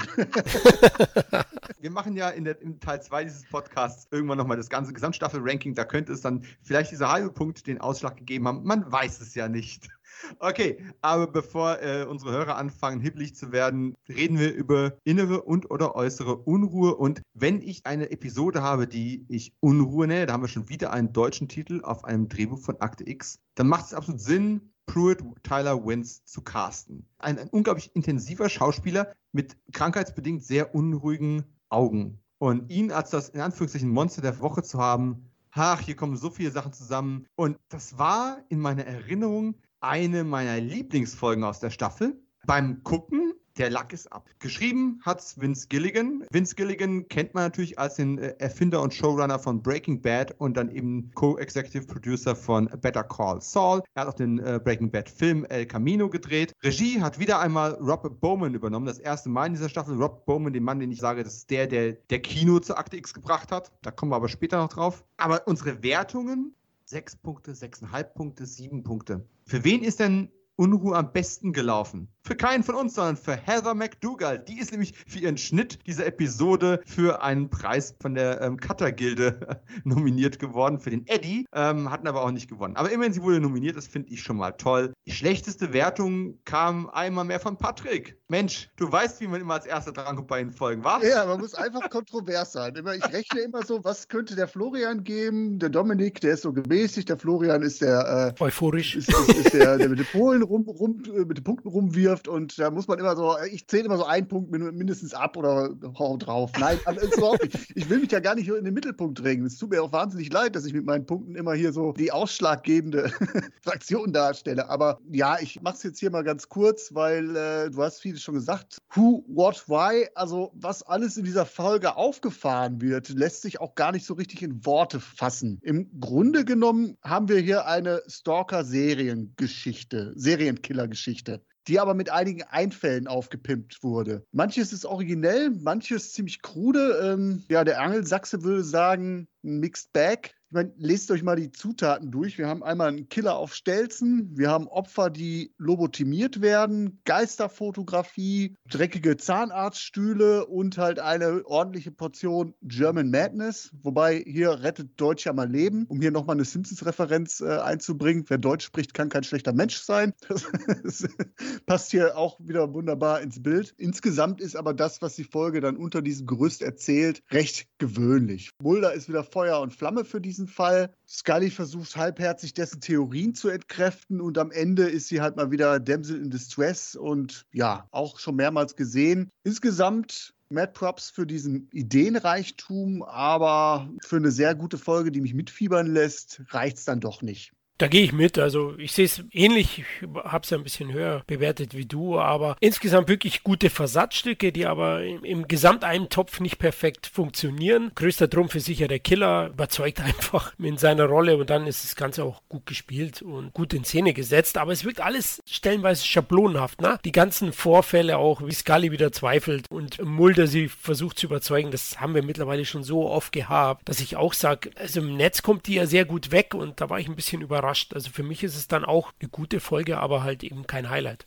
Ich frage mich auch so ein bisschen, was die Logik betrifft. Was soll das Ganze mit der Geisterfotografie? Das habe ich auch partout nicht verstanden. Die Opfer, die er sieht, die telepathiert er über seine Gedanken auf nicht entwickelte Fotos oder so. Also, mh, hm, ja. Ja, ich muss sagen, tatsächlich ist das Problem der übernatürlichen Anknüpfung an äh, die Serienkiller-Geschichte mein Hauptproblem für Herabstufung der Bewertung gewesen. Denn wie gesagt, es war eine Folge, die ich als wahnsinnig gut in Erinnerung hatte. Und wenn man sich die einzelnen Zutaten anschaut, ist sie auch gut. Sie ist gut gespielt, sie ist toll gefilmt, du hast einen spitzenmäßigen Gaststar, du hast nicht uninteressante Versatzstücke mit drin. Mein Problem ist, Serienkiller-Plot und das übernatürliche Phänomen der Woche, nämlich diese Projektion von Gedanken, was ja im Endeffekt auch wieder nur Energie ist. Ne? Und so, so, ein Film entwickeln ist ja auch nur Chemie. Das würde also heute mit Digitalfotografie gar nicht mehr so funktionieren, wie es in den 90ern geklappt hat. Das, waren, das sind für mich zwei verschiedene Geschichten, die du hier zu einer Geschichte zusammengepackt hast. Warum hat man der Stelle nicht eine reine Serienkiller-Story draus gemacht? Oder eben etwas, was auch mehr mit dieser Filmprojektionsgeschichte zu tun hat es hat für mich nicht ganz zusammengepasst und das hat für mich den Punktabzug irgendwo ein bisschen gegeben. Ich möchte die gern besser finden, aber auch das Timing am Ende. Ne? Wir haben schon wieder das Problem, dass Scully einem Killer auf den Leim geht. Wobei ich möchte sagen, auch die, die Führungsszene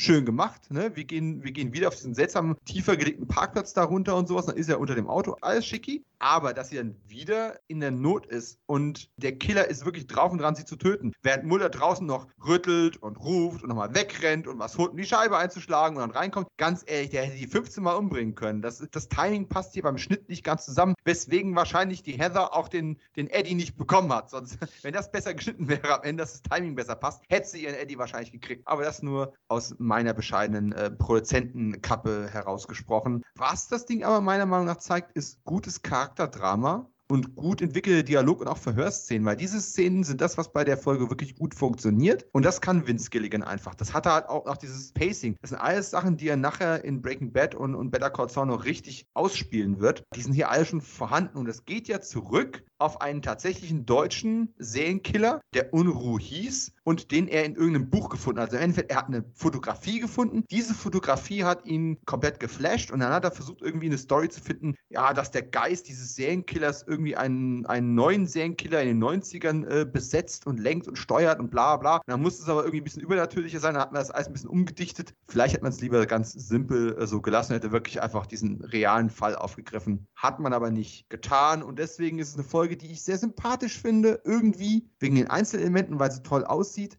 Aber die Story zieht mich nicht so, wie ich das gerne gehabt hätte, verdammt. Ich finde, manchmal ist auch ein bisschen weniger Crack auch ganz gut. Dann kann man sich auch an der Folge berauschen. ja, aber jetzt erstmal, bevor ich gleich noch auf einen Aspekt zu sprechen kommen möchte, den ich seit ungefähr drei Folgen ansprechen möchte. Habt ihr euch den, den Gag getan, habt mal das Ende dann auf Englisch geschaut, wenigstens? Ja, ich habe die ganze Staffel auf äh, Englisch geguckt, ja. Uh, ja, mit Dukoffis Genuschel ist, tut mir das immer so ein bisschen weh, aber dann kann ich ja dich fragen, jetzt kommen wir in die Rubrik Die Wahrheit. Pruitt Tyler Wins oder Jillian Anderson? Also nicht als Date, sondern wer von beiden hat besser Deutsch gesprochen?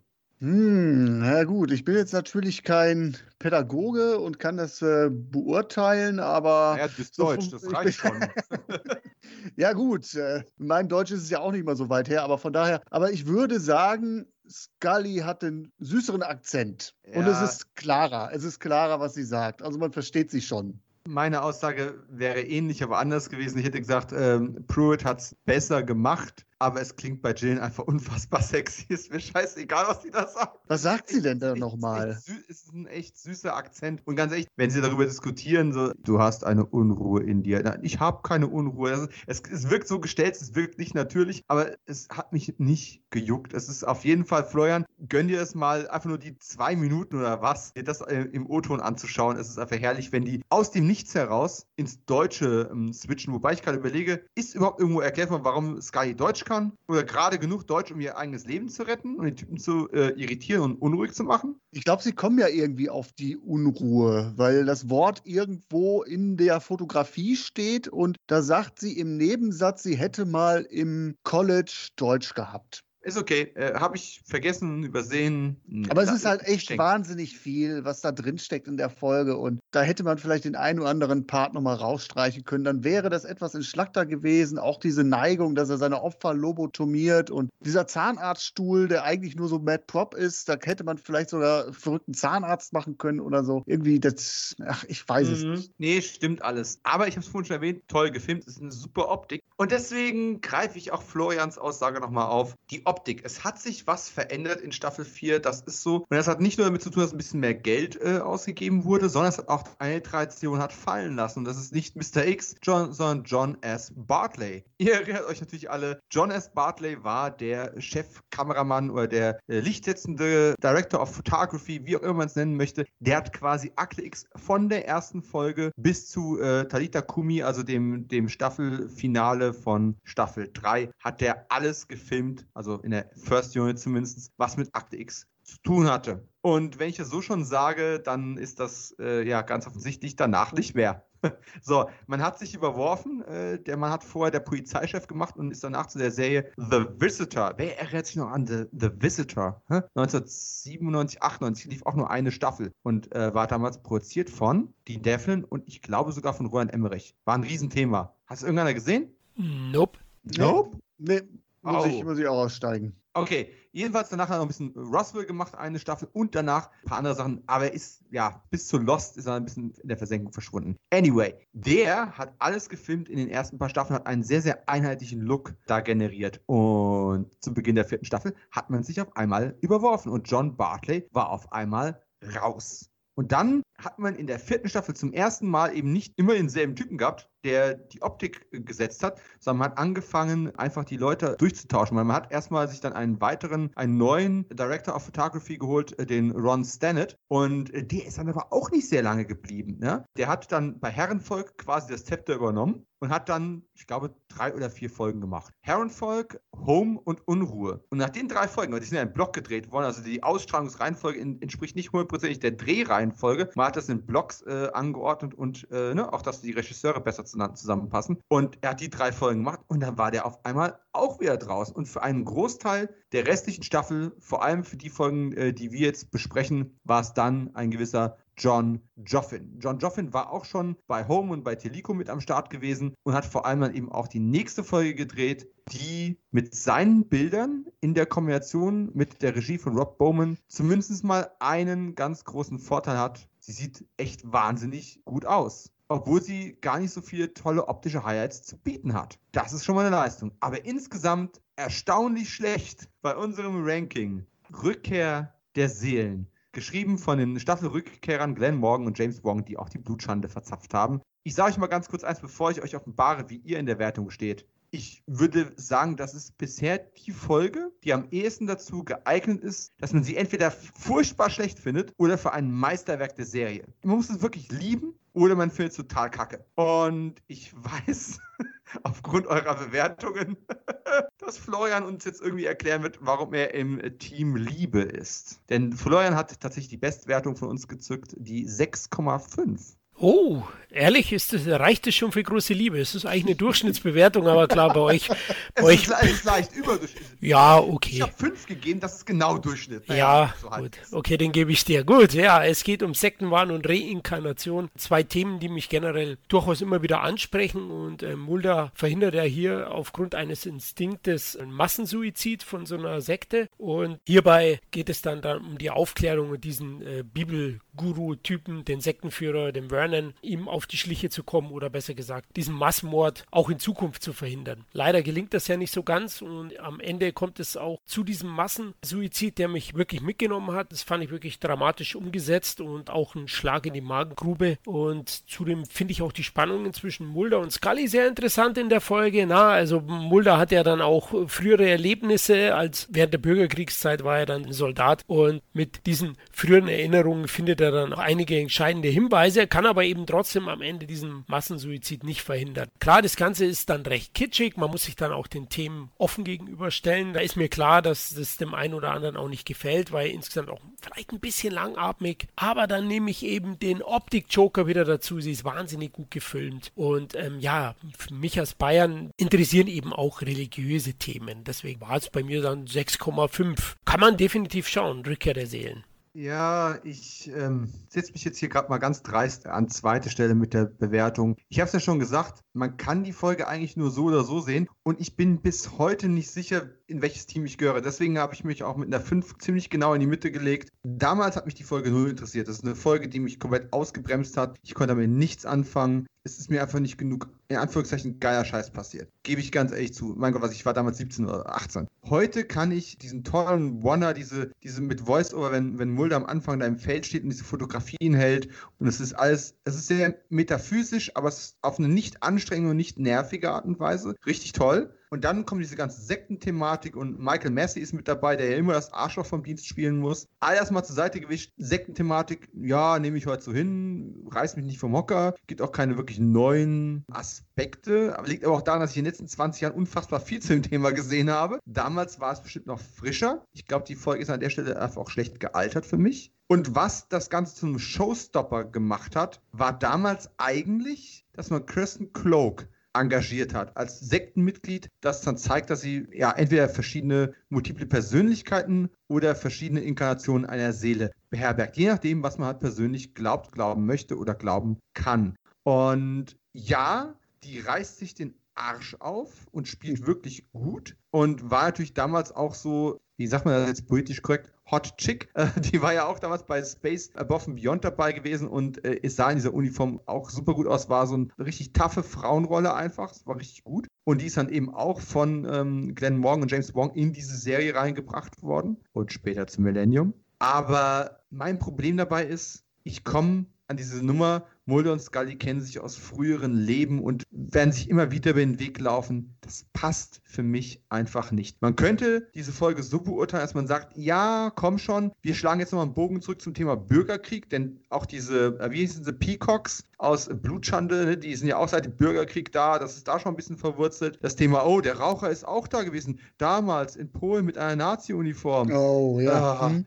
Das geht ja, ja, auch gar nicht, gar nicht historisch gar nicht auf, weil wir irgendwann mal erfahren haben, dass äh, der Raucher schon Anfang des Krieges für die mhm. US-amerikanische Seite gearbeitet hat. Richtig. Also das ist ja total, aber gut. Nee, und das ist genau der Punkt. Da bin ich dann in der Chronologie einfach raus. Also selbst wenn ich da offener wäre und ich würde sagen, oh, der Gedanke von Reinkarnation und, und Seelenrecycling finde ich toll, dann haben sie sich an der Stelle einfach verspielt, weil sie an der Stelle einfach einen dummen Schnitzer gemacht haben und das zeitlich nicht hinhaut. Trotzdem muss ihnen ja der Gedanke gefallen haben, den, den Raucher in der, als Nazi zu zeigen, denn ähm, Spoiler-Alarm, wir sehen den äh, Schauspieler nochmal in der Uniform später, viel, viel später. Nee, da hat es mich storymäßig rausgehauen. Und das Kernstück, was eigentlich zementiert, was ich ausdrücken möchte mit viel zu vielen Worten ist, wir machen eine, eine Rückführungshypnose. einmal für ähm, Melissa, also die ähm, äh, Kristen Cloak-Rolle, und einmal für Mulder, also David Coveney. Und tut mir leid, David Duchovny, ich halte ihn ja für einen recht ordentlichen Schauspieler, aber Trauer sollte er so nicht darstellen. Ist, ich glaube,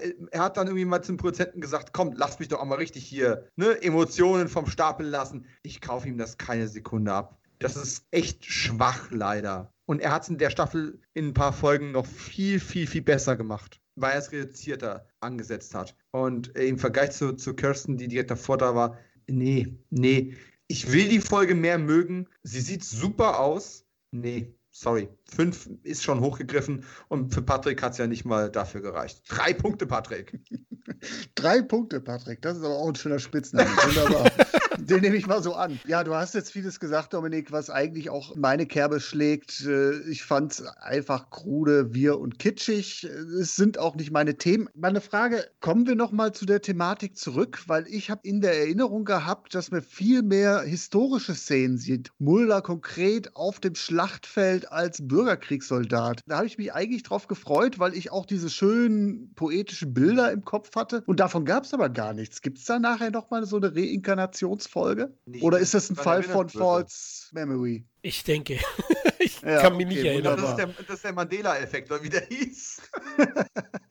Ja, das hat dann wahrscheinlich auch nochmal zu einem extra Abzug geführt, weil ich auf diese Szene gewartet habe. Der Rest, der hat mich echt kalt gelassen. Also für mich ist das dann auch irgendwo alles esoterisch angehaucht, soll emotional wirken. Ja, aber das Feld der Träume ist irgendwie für mich nicht mehr so als ein, als ein Acker, auf dem man so von einem Loch in das nächste plumpst und dann in der Jauche liegen bleibt. Also du hast eigentlich auch die zwei Probleme, die ganz großen, schon genannt. Einmal Mulders Regressionsszene. Warum muss man da eine Holocaust-Erfahrung einbauen und dann auch noch so schlecht spielen? Und dann passt es doch nicht mehr. Ist irgendwie so out of place, fand ich völlig daneben. Ja, und Frau Cloak hast du auch schon sehr, sehr schön gesagt. Sie gibt sich unglaublich viel Mühe, ist aber, glaube ich, mit der Vielfalt der Persönlichkeiten überfordert. Also, wenn ich jetzt gerade mal so an James McAvoy in Split denke, das ist so für mich die Referenz, wenn man multiple Persönlichkeiten spielt. Ob das jetzt pathologisch alles so richtig ist, sei dahingestellt, aber das schafft sie hier leider nicht und ist wirklich authentisch. Und dann kommt was zum Tragen. Vielleicht erinnert ihr euch an die erste Staffel, Folge Roland, Mhm. Wo ich auch schon das ähnliche Problem habe, wenn es äh, eine Figur ist, die ein geistiges Handicap oder eine pathologische Krankheit spielt und das aber nicht schafft, dann werde ich sehr, sehr schnell rausgerissen. Gerade mhm. diese, ich weiß nicht, diese, sie spielt ja Sydney, diese Nixon-Verschwörungstante oder Typen, den sie da spielt. Puh,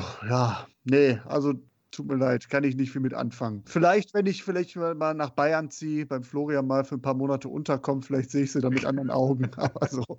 Ich sehe auf jeden Fall die Parallelen zu Gillian Anderson, denn das ist einer ihrer Lieblingsfolgen, hat sie in einem Interview mal gesagt. Sie fand sie sehr bewegend. Vielleicht hat sie bayerisches Blut, wer weiß. Aber das gebe ich euch ja. Also die Punkte fand ich auch nicht so gelungen, deswegen 6,5. Ich habe es ein bisschen anders gewichtet, weil mir eben die anderen Elemente besser gefallen haben und auch die Darstellerleistung der jungen Dame fand ich dann doch besser als ihr. Also keine ganz große Folge, vor allem auch wegen der Mythologie oder dem zeitlichen Ablauf. Das sind schon auch Schwächen, die ich erkannt habe, aber mir hat es mehr gegeben als euch. Ja, da war dann auch so beispielsweise die Geschichte mit der Massen-Selbstmord-Sekte. Die fand ich auch nicht ganz logisch. Sie steht halt vor dem Selbstmord, die Polizei weiß Bescheid, kann aber nicht eingreifen, weil die Beweise fehlen und da muss man halt irgendwie, muss Mulder noch irgendwie einen Bunker finden. Also das ist alles irgendwo auch hier ein bisschen, bisschen zu viel des Guten wie gesagt, es sind viele schöne Elemente drin. Deswegen kann ich auch nicht ganz auf die drei runtergehen. Aber der Zusammenhalt ist nicht wirklich gegeben. Und auch diese Sektenthematik, dann denkt man erst, sie wäre schon tot, aber dann ist sie doch nicht tot, weil vielleicht ist nur eine Inkarnation gestorben und sie hat ein neues Leben, aber dann reicht trotzdem nochmal ein Schluck und ah,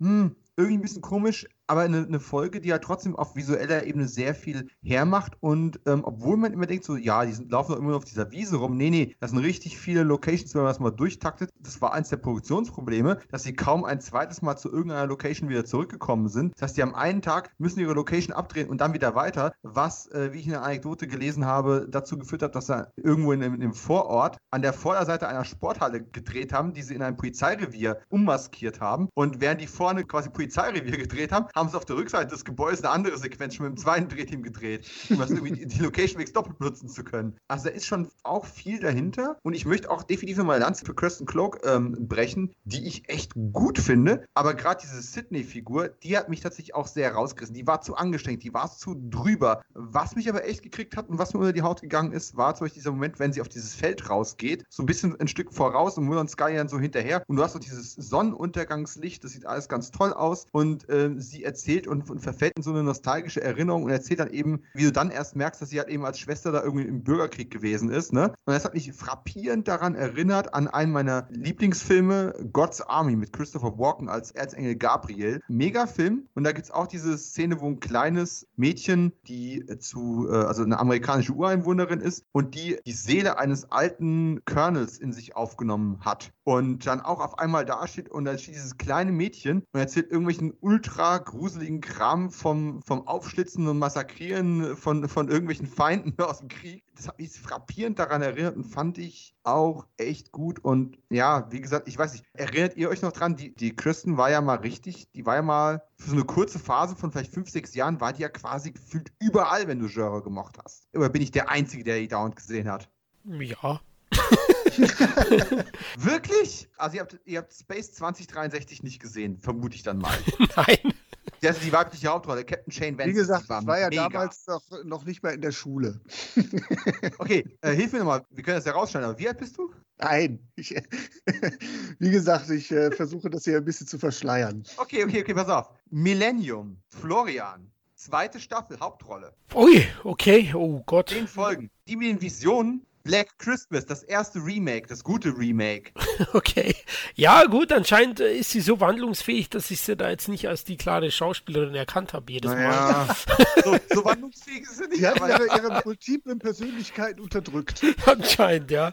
Also, der, wow, also der, okay. der, der taffe Schmollmund war zwischen 95 und im Jahr 2000 war die auf jeden Fall sehr, sehr präsent in Sachen, die halt nicht ins große Massenpublikum gekommen sind. Und dann wurde es mit den Auftritten etwas rarer aber wie gesagt, äh, Final Destination, Black Christmas, Millennium, Space 2063, also ihre Top-Titel sind eben auch genau das, nämlich top. Das muss man einfach nochmal kurz erwähnt haben. Ich dachte, ich finde jetzt hier noch zwei Freunde, mit denen ich quasi den Nachfolgeverein für den Darren Morgan Fanclub gründen kann, aber offensichtlich. Christian Globe Fanclub musst du leider selbst gründen. Na gut. Bei aller Liebe und bei allem Respekt, was die Frau da abreißt, sie tut ja wirklich da in einigen Persönlichkeiten, ist sie auch stark, aber diese Sydney-Rolle, die, die ist zu bemüht. Dann bleiben wir kurz beim Thema Frauenpower, denn äh, bei weiblichen Autorinnen herrscht ja immer ein bisschen Mangelware in diesem Männerclub, zumindest auch in dieser Staffel. Die Ausnahme stellt die nächste Folge dar: Hexensabbat oder Sanctuinarium. Man verzeihe mir die schlechte Aussprache. Geschrieben von Valerie und Vivian Mayu. Gedreht hat's Kim Manners und ihr seid sicherlich große Fans von Valerie und Vivian oder es geht euch genau wie mir und ihr habt keine Ahnung, wer die sein sollen. Es ist auch tatsächlich erst das zweite Drehbuch, was von, von Valerie produziert worden ist. Es ist das erste, das sie gemeinsam gemacht haben. Ich glaube, es sind Schwestern, ich bin mir aber nicht ganz sicher. Tja, Danach ging es dann zu The Visitor, ihr wisst schon, die Serie, die ihr nicht kennt, und zu einer Serie, die ich immer wieder gerne erwähne, wenn sich irgendwo die Gelegenheit bietet, Rache nach Plan. Da ist Valerie dann eben Story-Editor und eben auch Autorin von Drehbüchern gewesen, war danach ein Jahr Produzentin bei Charmed und bei der unglückseligen Neuauflage von Auf der Flucht fürs Fernsehen im Jahr 2000. Tja, danach kam nicht mehr sehr viel oder gar nichts mehr. Und das war auch die Karriere. Warum ist es erwähnenswert? Es spielt ein bisschen ins Thema der Folge rein, denn Vivian Mayu ähm, hat quasi eins zu eins dieselbe Vita wie Valerie, aber bevor sie Akte X geschrieben hat, hat sie an einer ganzen Reihe Playboy-Dokumentationen gearbeitet.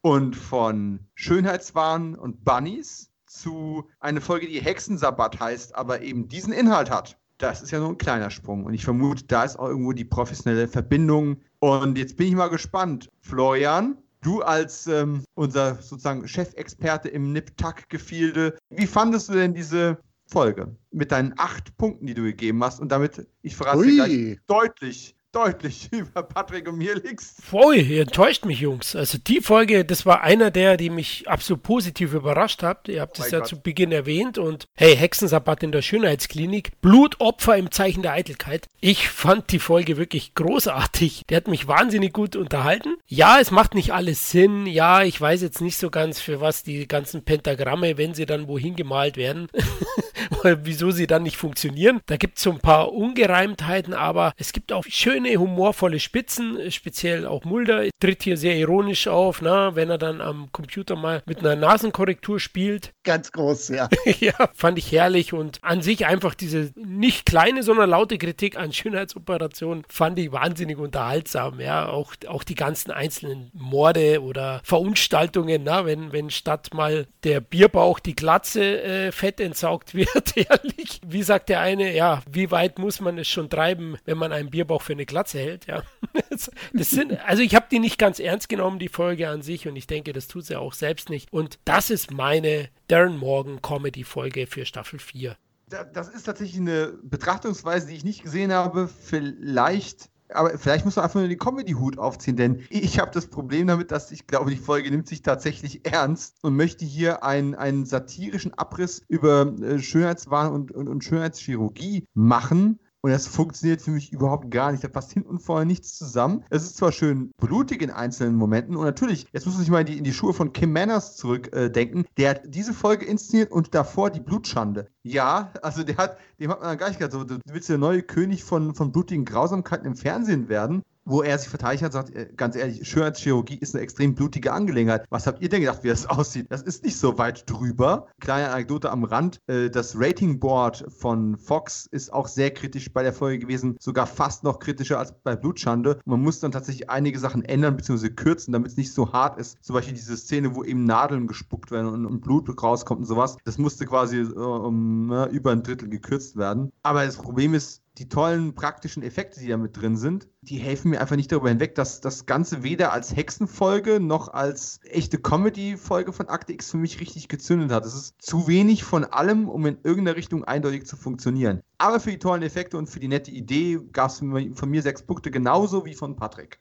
Geht mir ähnlich. Also genau diese Spitzen, die du jetzt genannt hast, die haben es jetzt auch nicht so weit rausgerissen. Ich sehe ja auch den schwarzen Humor in der Folge, aber das ist jetzt nicht so ein, ja, ein durchgehender Schenkelklopfer wie die Zirkusfolge oder so. Ne? Also das ist jetzt nicht irgendwo die Spezialität dieser Folge. Das sehe ich genauso. Ich war auch positiv überrascht, weil ich jetzt nicht so der Freund von äh, Hexen- und Satanismus-Themen bei Akte X bin. Das sind nicht immer Garanten für gute Folgen. Aber ich fand doch recht, recht äh, charmant diesen Schönheitswahn als Grundthema, den wir auch schon mehrmals hatten, hier die Optimierung des Körpers mal zum Body-Horror zu verkehren. Also von daher, den Ansatz fand ich ganz fluffig. Ich mochte auch, dass die Folge versucht hat, viele Haken zu schlagen. Man kann ein bisschen miträtseln. Sind jetzt beispielsweise die Pillen verantwortlich, die Medikamente, die die Ärzte schlucken, oder sind hier doch irgendwelche satanistischen Riten verantwortlich? Ja, das, was der Florian jetzt gerade gesagt hat, äh, Logik, da bin ich dann meistens immer ein bisschen strenger. Da ist es nicht ganz so weit her. Also diese Konstruktion des Rituals um die Jugend zu erhalten, muss der Chefarzt vier Patienten mit demselben Geburtsdatum opfern. Ja, das ist wirklich so wie Weihnachten, Ostern an einem Tag irgendwie. Und warum begeht er eigentlich die Morde in einer Klinik, in der er arbeitet? Ne? Es gibt ja so ein schönes Sprichwort, du scheißt nicht dort, wo du isst.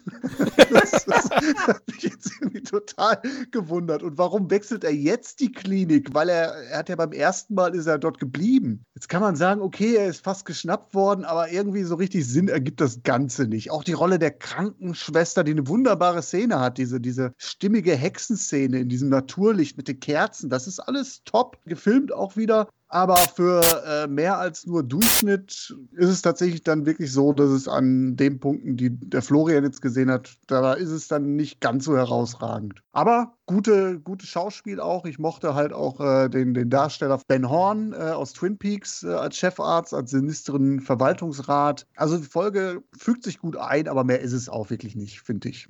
Ja, problematisch, aber nicht schlecht. Aber ja, gut, ich gönn's Florian. Vielleicht guckst du irgendwann als Comedy-Folge nochmal. Vielleicht, ich habe aber ne, die Wahrheit-Frage mal in die Runde. Aber gerne. Habt ihr mal was machen lassen an euren Körpern? Habt ihr euch optimieren lassen? Oder drüber nachgedacht? Würde ja auch schon reichen. Ist eine sehr, sehr gute Frage. Ich äh, fange gleich mal damit an. Nein, ähm, habe ich nicht und habe ich auch nie ernsthaft drüber nachgedacht, obwohl es natürlich immer die, also ganz ehrlich so, ne, Fettabsaugung oder sonst irgendwas, nee, Quatsch, einfach weniger Zucker essen und mal ein bisschen mehr bewegen, das würde bei mir schon reichen. All diese Dinge, nee, wir alle sind ja mal irgendwo, unterstelle ich zumindest mal mit unseren Körpern mehr oder weniger zufrieden und äh, es hat aber nie für mich gereicht, das mal irgendwo tatsächlich chirurgisch angehen zu lassen. Es gibt, äh, kann ich an der Stelle direkt ja sagen, ähm, ein ganz offensichtlicher Fall, der sich für mich angeboten hätte, ist zum Beispiel, ich habe eine, äh, na, wie heißt das, medizinischen Begriff sparen wir uns an der Stelle. Also ich habe eine, hab eine Lippenspaltung bei Geburt gehabt und äh, das ist im Babyalter alles äh, gerichtet worden. Und damals nach den chirurgisch besten möglichen Möglichkeiten. Bedeutet, den fällt es nicht mal auf. Ich sehe es inzwischen auch schon nicht mehr. Aber natürlich habe ich eine Narbe zwischen, zwischen Oberlippe und, und Nase. Das könnte man heutzutage von einem Schönheitschirurgen so richten, dass das kein Mensch mehr sehen würde. Ne? Mache ich das? Nö.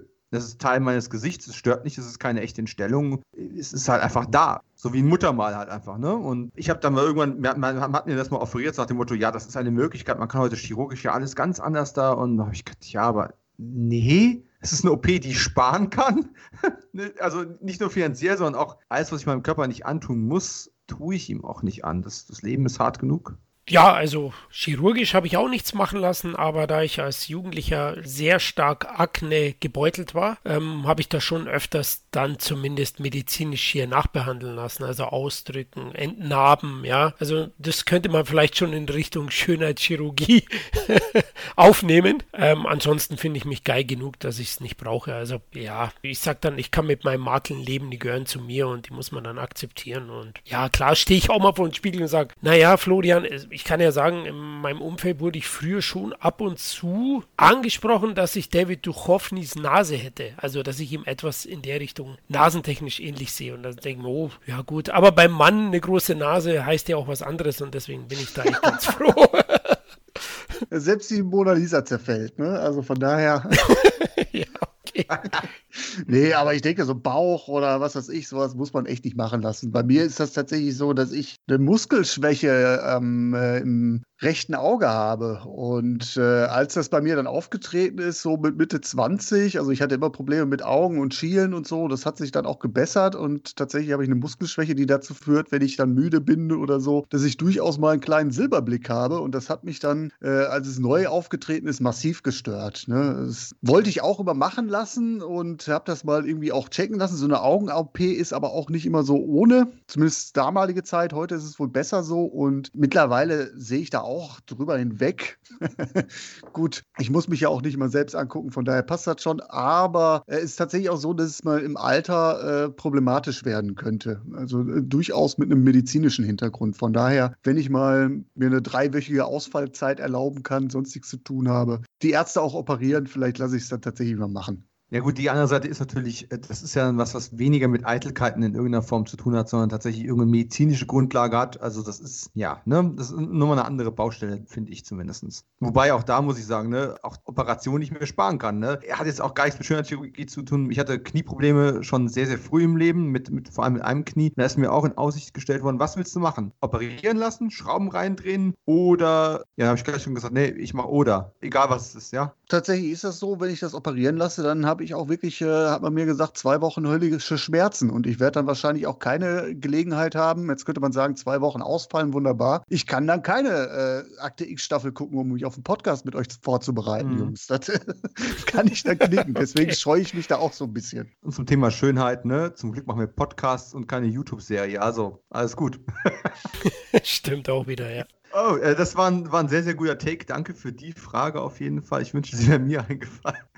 Wenn wir schon so, so, ja, so tiefgründig gerade sind, kommen wir zu einer Folge, die mit Sicherheit in irgendeiner Form herausragend ist. Ob man sie nun mag oder nicht, lassen wir dahingestellt. Empire Online hat sie in seinen Top 20 auf jeden Fall auf Platz 14 gehabt. Bei äh, Watch Mojo Top 10 hat es zumindest für eine Honorable Mention ähm, gereicht. Und es ist quasi das erste Mal, dass das Duo Glenn Morgan und James Wong sich eben aufgesplittet hat und eben nicht nur äh, als Team quasi das Drehbuch geliefert hat, sondern eben auch die Regie. James Wong hat es inszeniert und Glenn Morgan hat es geschrieben. Und die zwei, äh, dieses Kreativduo, hat die vierte Staffel auf jeden Fall maßgeblich mitgeprägt. Das möchte ich an der Stelle auch nochmal mitbetonen. Nicht nur durch die Folge Home oder die Rückkehr der Seelen, wo wir zwar ein bisschen gespalten waren, aber die auf jeden Fall trotzdem auffällig ist und nicht immer dasselbe Schema wiederholt. Und äh, tja, die Musings of a Cigarette Smoking Man, Gedanken des geheimnisvollen Rauchers. Warum auch immer man das geheimnisvoll jetzt noch im Deutschen reingemacht hat, ich weiß es nicht. Aber es ist auf jeden Fall eine Folge, die, ich weiß es noch, ich habe die damals herausragend gefunden. Was? Wir bekommen ein Biopic für den Raucher?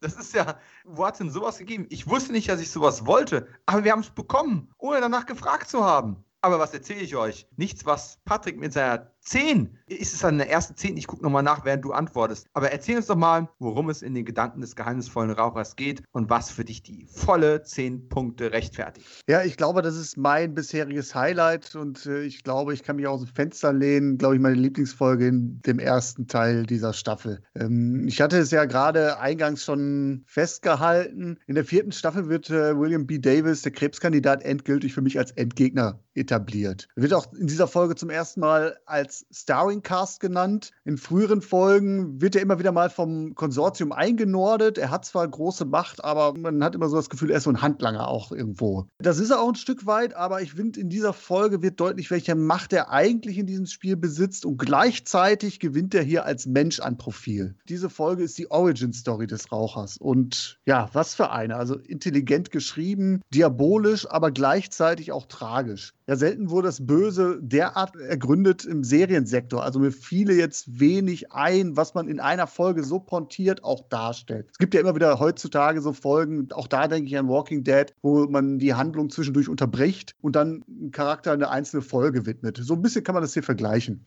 Hinzu kommt, was mich absolut catcht, ist der geschichtliche Aufbau. Die ganze Folge hat sowas von einer düsteren Version von Forrest Gump. Der geheimnisvolle Raucher stolpert durch die Weltgeschichte, wenn man so mag. Und diesen direkten Bezug gibt es ja auch mit der Box of Chocolate-Referenz. Figur wird in Ereignisse eingebettet, wie das JFK-Attentat oder die Erschießung von Martin Luther King. Geschichte wird neu interpretiert und das mag ich ja. Ne? Also das Verschwörungsflair als Verschwörungstheorie noch cool waren und noch nicht Ausdruck von einer, weiß ich nicht, von einer Demokratiefeindlichkeit. Ich habe kurz vorher, vor dieser Folge noch äh, Oliver Stone's JFK gesehen, also war ich in der perfekten Stimmung und wow. äh, Interessanterweise habe ich dann gelesen, dass das Produktionsteam auf Props und Kostüme aus JFK sich geliehen hat, um diese Attentat-Flashbacks äh, in Dallas zu konstruieren. Also werden hier vermeintliche Lücken geschlossen. Ich meine, damals 90er Jahre passte auch, wann da JFK war, der 95? 92 war der. 92, ja gut. Also es ist noch nicht ganz so vergilbt, die Erinnerung daran. Gibt bis heute ja noch immer die kritischen Stimmen, die die Einzeltheorie äh, um Lee Harvey Oswald äh, in Frage stellen. Ja, also da hat mich das gehabt. Und jetzt kommt aber dieser Punkt, wo ich dann noch hinaus möchte. Bei allem ultimativ Bösen, was der Cigarette Smoking Man hier repräsentiert, wird er als Mann mit Prinzipien dargestellt. Also er ist kein Irrer, er ist kein, kein Teufel wie in der letzten Staffel, die wir noch dazu spendiert bekommen haben, sondern einer, der an gewisse Dinge glaubt.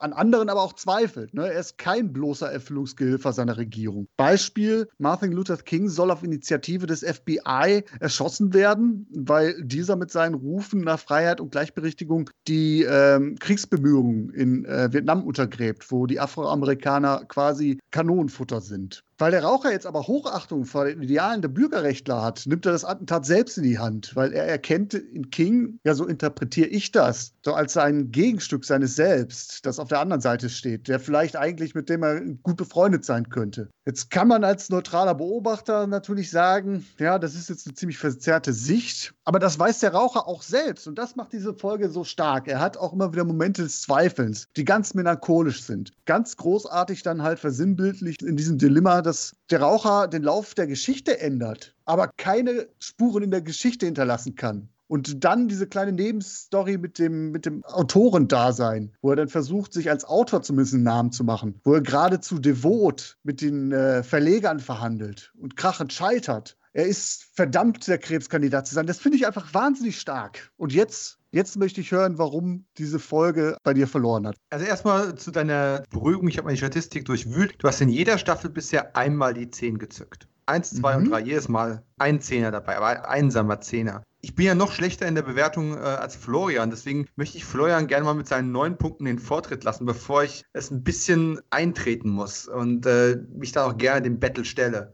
Okay, du nordest uns ein, wie das Konsortium dann den Raucher immer wieder. Einer muss, ja.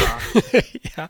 Ja, weil du gesagt hast, zehn Punkte. Patrick, das war wahrscheinlich die erste Folge, die nicht von Darren Morgan geschrieben war, die zehn Punkte bei dir hat, vermute ich. Aber fand die auch bockstark, habe neun von zehn ja gegeben und die ist wahnsinnig spannend. Die Vorgeschichte des Rauchers hat mich immer schon interessiert. Ich finde, die verleiht eben auch dem Charakter deutlich mehr Tiefe. Man sieht, dass es sich eigentlich um einen einsamen Mann handelt, ohne Freunde und Familie herrlich, wenn er seinen Untergebenen zu Weihnachten alle die gleiche Krawatte schenkt.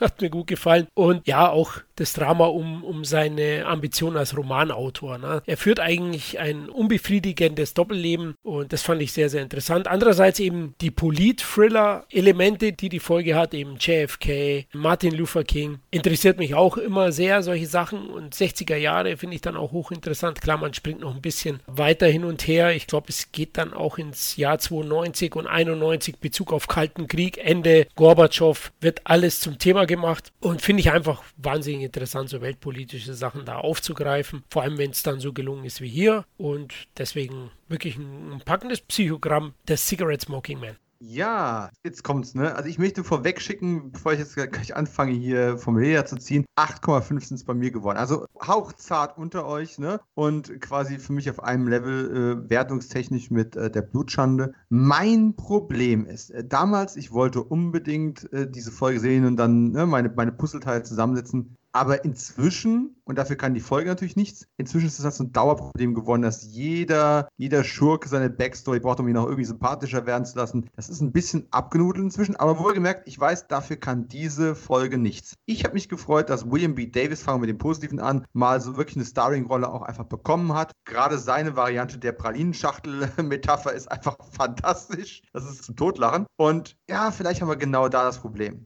die Folge funktioniert ja auf mehreren ähm, Ebenen und sie soll auch auf mehreren Ebenen funktionieren. Man hat ja eine Folge gemacht, die eben die Backstory auf dem Silbertablett ähm, serviert, gleichzeitig aber eben auch so viele humoristische und geradezu satirische Elemente mit drin hat, die schon fast ein bisschen an Darren Morgan-Folgen erinnern. Das ist, dieser Krawattenmoment ist einfach, das ist Comedy Gold, ja. Und auch viele andere Sachen, wenn er wie ein kleiner Schulbub da mit diesem Verleger telefoniert und dann Oder die Oscar-Verleihung, Wick. Die Oscar-Verleihung ja, wer nicht gerade Sportwetten manipuliert, nimmst du halt die Oscar-Verleihung mal gerade ziehen.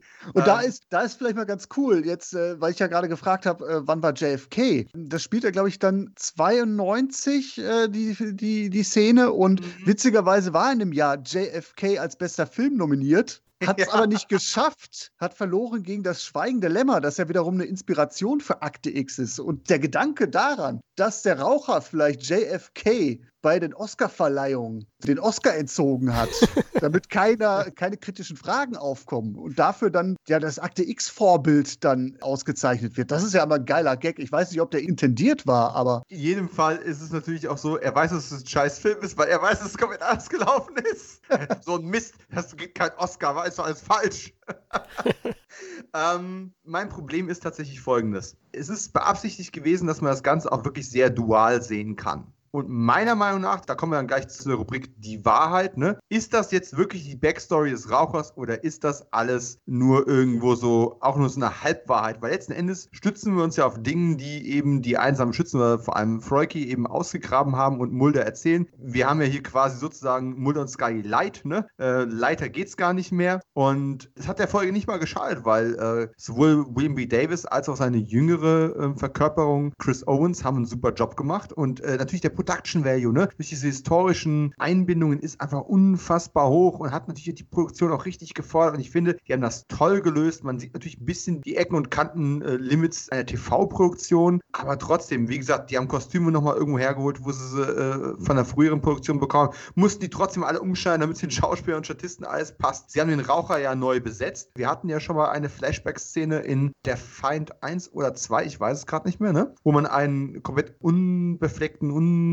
bekannten Schauspieler genommen hatte für diesen einen Satz oder was, den er da gesagt hat. Und der ist, glaube ich, ja dann noch von, von William B. Davis drüber synchronisiert worden. Sie können uns allen vertrauen, weil uns ja eine, eine Fluppe ansteckt. Und äh, jetzt hat man hier eben Chris Owens gecastet und äh, hat sich gesagt, nee, komm, wir brauchen jemanden mit ein bisschen mehr Erfahrung und Profil. Und das war so einer, den haben die Castingchefs vorgeschlagen und die wussten sofort, den wollen wir haben. Ja gut, auf Chris Owens kommen wir einfach in der späteren Staffel nochmal zurück, ne? Zwinker, zwinker. Also warum gebe ich jetzt keine 10? Na, mein Problem damit ist, es sind zwei Dinge. Und für eins kann die Serie nichts, fürs andere aber schon. Das, wofür sie was kann, ist, es ist für mich ein bisschen unplausibel. Erstens mal, der Raucher schickt keinen Attentäter, der geht selbst dahin. Gut, er muss irgendwo wahrscheinlich auch selbst dahin gehen, um sein Scharfschützengewehr anzulegen, weil er muss ja den Wahrheitsgrad dessen, was er hört, beurteilen können und würde er irgendeinen Handlanger, so einen Crycheck 2.0 oder sowas schicken, der einfach nur ein Attentat ausführt, der könnte ja nicht beurteilen, ob das lohnt, jetzt jemanden umzubringen und das dann zu vertuschen oder ob das eben nicht lohnt, ne? Er muss es irgendwie schon selbst machen. Trotzdem wirkt das irgendwie seltsam, wenn er mit diesem Scharfschützengewehr da liegt. Und das zweite ist, Tatsache, dass er ihn am Ende nicht erschießt. Obwohl sie jetzt äh, kurz davor sind, auch, auch handfeste Beweise von irgendeiner, was ich, Reporterin oder irgendwas zu bekommen. Ich weiß es gar nicht mehr genau. Es ist nur so ein Satz im Hintergrund. Das sagt für mich, wenn irgendwas dran gewesen wäre oder irgendwas Fundiertes dran gewesen wäre, hätte er ihn erschießen müssen. Sonst wäre er nicht dahin gegangen, um genau das herauszufinden. Das bedeutet, für mich ist das Ganze kompletter Bullshit,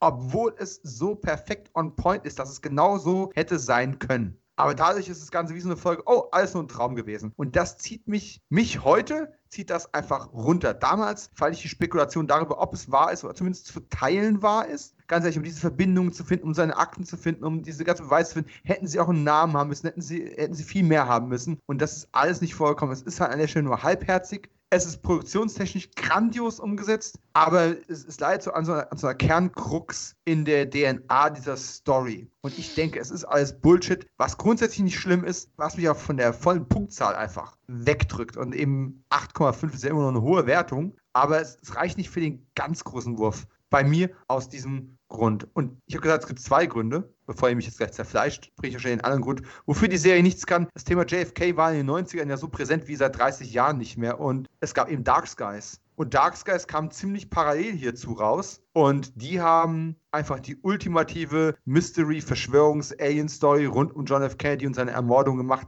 Dagegen kommt die Schützenvariante mit dem Raucher aus einem Gully, was auch vom Winkel her nicht viel Sinn macht, kommt dagegen leider nicht an. Und wer Dark Skies gesehen hat, ist natürlich im Schatten von Akte X gnadenlos untergegangen. Trotzdem eine ganz tolle und sehr unterschätzte Mystery-Serie aus den Mid-90ern, die halt quasi Akte X in den 60ern gemacht hat. Nur, dass du gleich im Pilotfilm die Wahrheit bekommen hast und nicht erst auf die Suche gehen musstest ist ein schönes Begleitstück zu den Gedanken des geheimnisvollen Rauchers. Und ja, was soll ich sagen? Ich habe, glaube ich, alles gesagt. Tolle Folge. Damals fand ich es irgendwie ein, zwei Punkte besser, bevor ich angefangen habe, darüber nachzudenken. Also vielleicht ganz kurz, ich sehe das ein bisschen anders. Dass er zum Schluss ablässt von Fohiki, das sehe ich halt in der Tradition der Staffel. Wir haben ja schon in der ersten Folge den Moment, dass der Raucher ja Mullers Mutter rettet. Also ich finde, das unterstreicht nochmal so seine Macht, die er hat. Und er sieht es dann auch nicht als notwendig an, ihn zu erschießen, weil, wie du ja sagst, das, was die ja jetzt da ausgebrütet haben, Das muss ja nicht der Wahrheit entsprechen. Aber ich sehe es aber auch nicht ganz so, dass jetzt das, was wir erzählt bekommen haben, das ist, was Froeky und die Journalistin ausgegraben haben. Ich sehe das, das schon, dass es aus seiner Sicht erzählt wird, weil jetzt können wir natürlich über diese ganzen Geschichten, äh, diese geschichtlichen Bezüge reden. Da könnte die Journalistin ja was gehabt haben, aber diese ganzen Szenen, Inneneinsichten als Autor, davon kann sie ja nichts wissen.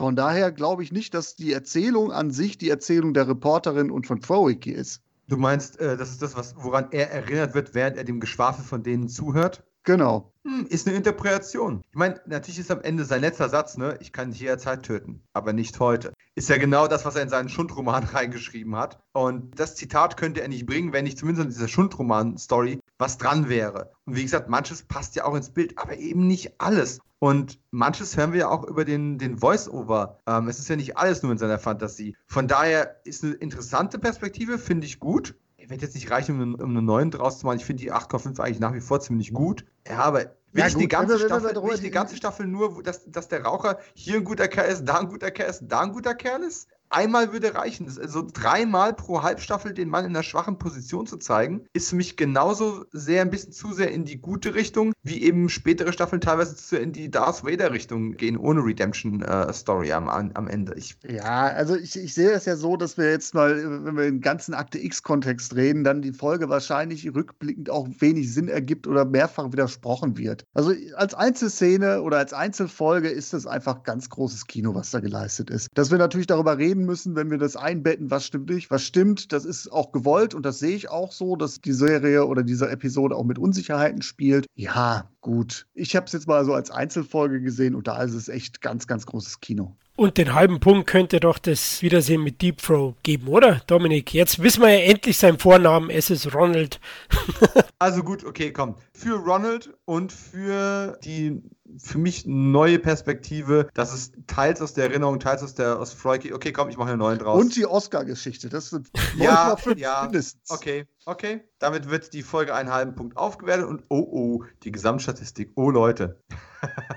Sehr gut. Wir gehen von einem Highlight der Staffel nahtlos direkt in ein anderes Highlight der Staffel, was uns wieder eine ganz andere Seite des Rauchers zeigt, nämlich die, die wir kennen oder auch nicht, die A-Loch-Seite. Denn äh, wir machen jetzt quasi das russische Akte X. Die nächste VHS machen wir sozusagen auf. Und Tunguska, ich sag's euch gleich, Leute, Akte 6, wie es auf VHS hieß, war für lange, lange, lange, lange Zeit quasi äh, ja nach Anasazi, da hat Anasazi abgelöst, war für mich das Nonplusultra Akte X Universums für lange, lange, lange, lange Zeit. Deswegen hatte ich super viel Schiss, mir diese Folgen, weil diese zwei Folgen halt wieder anzuschauen. Die Idee stammte von Chris Carter. Frank Spotnitz hat das Ding dann umgesetzt, weil, wie gesagt, Chris war ja sehr beschäftigt mit äh, Millennium. Zwei verschiedene Regisseure haben es umgesetzt. Kim Manners die erste Folge und Rob Bowman die zweite, die bei uns einfach Tunguska Teil 2 hieß. Im Original Tunguska ist Teil 1 und Terma, äh, eine Stadt in Florida, äh, ist die zweite. Und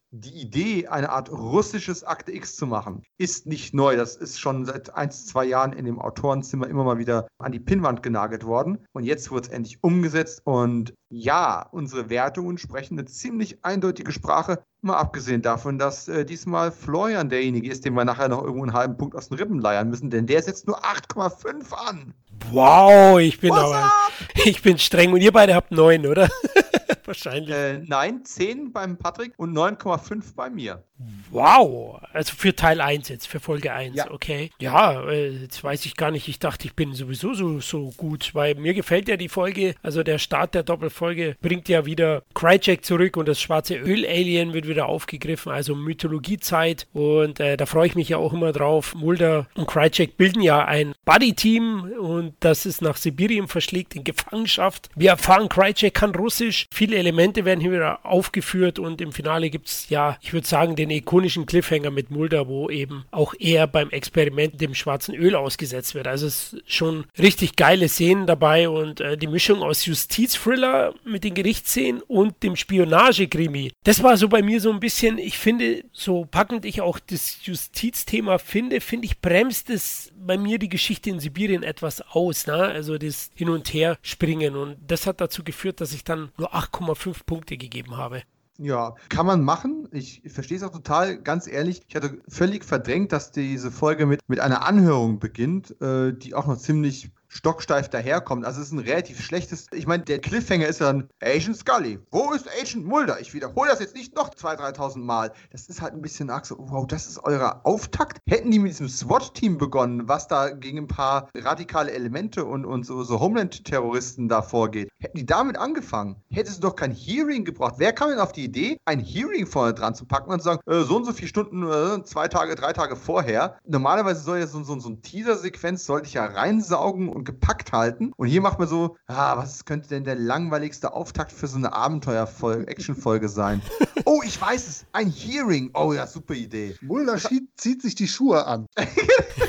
das wäre noch spannender gewesen. Da hätten wir noch gesehen, was für Socken er trägt, ob es seine, seine rot-grün Farbenblindheit da zuschlägt. Aber ein Hearing bei einem ganzen Haufen alter weißer Männer und, und Sky, die da eine vorverfasste Rede hält. Und ja, wir merken, da ist irgendwas im Busch, aber come on, du hättest stattdessen mit einer Action-Szene anfangen können im Dunkeln, die richtig aufwendig gefilmt worden ist und wo Krycek aus dem Auto gezerrt wird, als hey, er ist doch nicht im Silo gestorben, der Typ ist einfach nicht tot zu kriegen, wie so eine Kakerlake. Das wäre doch ein geiler Opener gewesen. Aber ich sage euch, warum es nicht gemacht worden ist. Ich weiß es nicht, aber ich wette drauf, dass irgendeiner sagte, naja, wenn wir dieses Opening und die Schießerei nehmen, ist es zwar ein schöner Action-Beat und wir ziehen am Ende Krychek raus, das ist eine schöne Überraschung, aber in der Serie geht es doch eigentlich um Mulder und Scully. Wir müssen irgendwas mit Mulder machen oder mit Scully und wir müssen zeigen, dass die in Gefahr sind und nicht, dass wir irgendeinen so Typen da rausholen, den nur die Fans toll finden. Also außerdem ist es keine Action-Serie. Wir, wir, wir, brauchen irgendwas FBI-igeres. Also ein Hearing vorne dran schauen. Irgend so ein Schwachsinn ist es garantiert gewesen, weil sonst gibt es keinen vernünftigen Grund oder man wird sich später nicht ausbremsen. Aber der Punkt ist, man hätte diesen Hearing-Kram ja gar nicht gebraucht. Null. Also hätte es auch später die Handlung nicht wirklich ausgebremst. Will sagen, da gebe ich Florian völlig recht. Das ist der Grund, warum ich nicht die 10 gezückt habe, aber 9,5. Aber einfach alles richtig gemacht wird. Wenn dieses Pepito Mobile einmal anfängt zu schwingen, es hört nicht mehr auf. Naja, außer wenn kurz diese Breaks mit Scully kommen. Aber grundsätzlich hört es nicht auf und du siehst so viele tolle Locations und du hast so viele Länder, Locations, Charaktere. Gut, man, die Quitte Mann kommt wieder zurück. Der Raucher darf hier ein bisschen versuchen, bedrohlicher rüberzukommen. Wir haben Krychek, die wie ein Sandsack behandelt wird, was einfach immer geil ist. Nicholas Lee hat eine Karriere daraus gemacht, ein Sandsack zu sein. Das ist einfach super. Ne? Wer jetzt das Skinner reinkommt, meine Frau meinte, warum trägt er kein Hemd? ja, naja, weil, weil Mitch Piaggi gerade gut in Form war. Warum trägt er kein Hemd, Dominik? Wenn er sich die Hose anziehen kann, hätte er sich auch ein Hemd drüber ziehen können. Okay, hat mich nicht gestört, ne? Er bumst gerade mal dann Krychek eins in den Bauch rein und schmeißt ihn dann auf den Balkon raus. Also, ich werde hier draußen erfrieren, machen sie sich einfach warme Gedanken. Es ist einfach so schön. Oh mein Gott, ich könnte ins Schwärmen geraten. So viele schöne Momente und ich glaube, dieses Hearing und ein Moment mit dem Raucher sind die einzigen Negativpunkte, die ich habe. Der andere Moment war, wenn er Skinner nochmal auflauert vor seiner Wohnung. Also, ich wusste ja gar nicht, dass sie hier wohnen. zwinker, zwinker. Und sie unterhalten sich dann und Skinner lässt ihn ja wirklich komplett auflaufen, ne? Ich weiß nichts, keine Ahnung, bla bla bla. Diplomatentaschen nie von gehört und äh, der Raucher ihm nachruft, ne, Kriege sind schon für viel weniger äh, na, initiiert worden, Mr. Skinner, ne, für sehr viel weniger. Das klang für mich früher sehr bedrohlich, aber in, in Kombination mit der Mimik, wie er es spielt und mit den Folgen, die ich vom Raucher vorher in der Staffel hatte, wirkt es für mich so unglaublich schwach und fast ärmlich, fast bemitleidenswert. Also, hey, denk dran, ich bin böser ich schicke die Steuerfahndung auf den Hals. Es war, es war echt ein bisschen, habe ich gesagt, ah, schade. Und dann beim, beim Gutmann, die Mann macht er so richtig auf dicke Hose, ne? Auch im zweiten Teil ist es dann, glaube ich, wenn er sagt, na, hast du Sex mit der Alten oder was? Warum sind sie so emotional? Sie brauchen jetzt einen mit meinen Fähigkeiten. Das ist schön. Also allein für die ganzen Crycheck und Sibirien-Folgen, auch wenn ich dann äh, vielfach die Kritik gelesen habe, dass die Topografie einfach nicht passen würde und bla bla, ist mir egal. Das ist episch, das ist groß, das ist Kinoformat. So liest sich, so sieht's aus, so wird's gespielt. Spitze, oder? Könnte man zehn Punkte geben, wenn ich nicht weniger gegeben hätte, Patrick. ja, du hast es jetzt wunderbar auf den Punkt gebracht. Also das ist wuchtig, wichtig. Du merkst einfach, dass das das Filetstück der Staffel sein soll. Vom Production Value, von der Weite dieses Konfliktes, ne, das ist wirklich weltumspannend. Die Verschwörer machen ernst, um die Suche der Wahrheit zu torpedieren. In Russland, aber auch in den USA selbst, in dem äh, Scully vor dem FBI-Kadi gezogen wird. Ich muss sagen, also jetzt im Vergleich zu der Vorgängerfolge ist die 10 nicht ganz so gleichbedeutend wie mit der vorangegangenen 10. Aber im Mythologie-Kontext ist diese Folge einfach wahnsinnig stark. Dialogautoren hauen eine Knallerzeile nach der anderen raus. Ich finde auch diesen drohenden Bruch, den es zwischen zwischen Scully und Mulder gibt. Das bringt nochmal so ein bisschen Würze rein, auch wenn sie jetzt nicht andauernd nebeneinander stehen, äh, sondern eigentlich getrennt werden. Die Backstory um Tunguska finde ich wahnsinnig interessant. Da habe ich mich mal als Jugendlicher auch eingelesen. Die Einöde in Russland, die vor 100 Jahren in etwa mal äh, von einem mächtigen Einschlag verwüstet wurde. Das bietet Anlass zur Spekulation. Das Gulag-Setting finde ich auch wahnsinnig toll und diese fiesen Experimente mit dem schwarzen Öl, der Cliffhanger, das ist einfach wow. Im Kontext der Mythologie ist das einfach wow. Ja, das ist äh, absolut schön gesagt und kann ich gar nicht mehr viel ergänzen. Es ist, wie soll ich das formulieren? Ich weiß, die Folge hat damals auch einige so Gelegenheitszuschauer oder Leute, die es halt nicht auf Video hatten, sondern nur einmal die Folgen gesehen haben. Es wird auf so viele Sachen angespielt und du musst, du musst quasi den ganzen Asasi-Zyklus auswendig kennen. Du musst noch gute Erinnerungen an der Feind 1 und 2 haben, um das alles, ne? Plus noch einige andere Geschichten. Und wir noch ein paar neue Fässer aufgemacht mit dem russischen Akte X, äh, wie ich es am Anfang genannt habe. Es verlangt dem Zuschauer schon viel ab, aus damaliger Sicht vor allem. Aus heutiger Sicht, wo man das Zeug durchbingen kann oder ne? Oder wo man einfach mal schnell einen Wikipedia-Artikel lesen kann, den es wahrscheinlich dazu auch gibt. Ja, es ist immer noch dicht, aber es überfordert einen nicht und es ist einfach großes Kino mit halt aus meiner Sicht ein paar kleinen Lapsen. Fun Fact, weil du vorhin so schön die, die Kostümanekdote ausgepackt hast zum Thema äh, JFK-Attentat. Die Strahlenschutzanzüge kamen aus dem Film Outbreak und Gillian Anderson hat den bekommen von äh, Dustin Hoffman, weil sie quasi dieselbe Größe haben. Sehr geil. Ich und hoffe, der ist danach gereinigt worden. ja, wer weiß das schon so ganz genau. Aber ich würde ihn nach Gillian Anderson tragen wollen. Habe ich das gerade laut gesagt? Hast egal. du dieselbe Größe? Ja, nee, leider nicht. Aber egal. Ich, ich muss wohl doch mich mit den Rambo-Klamotten von Stallone begnügen, weil wir haben ungefähr dieselbe Größe.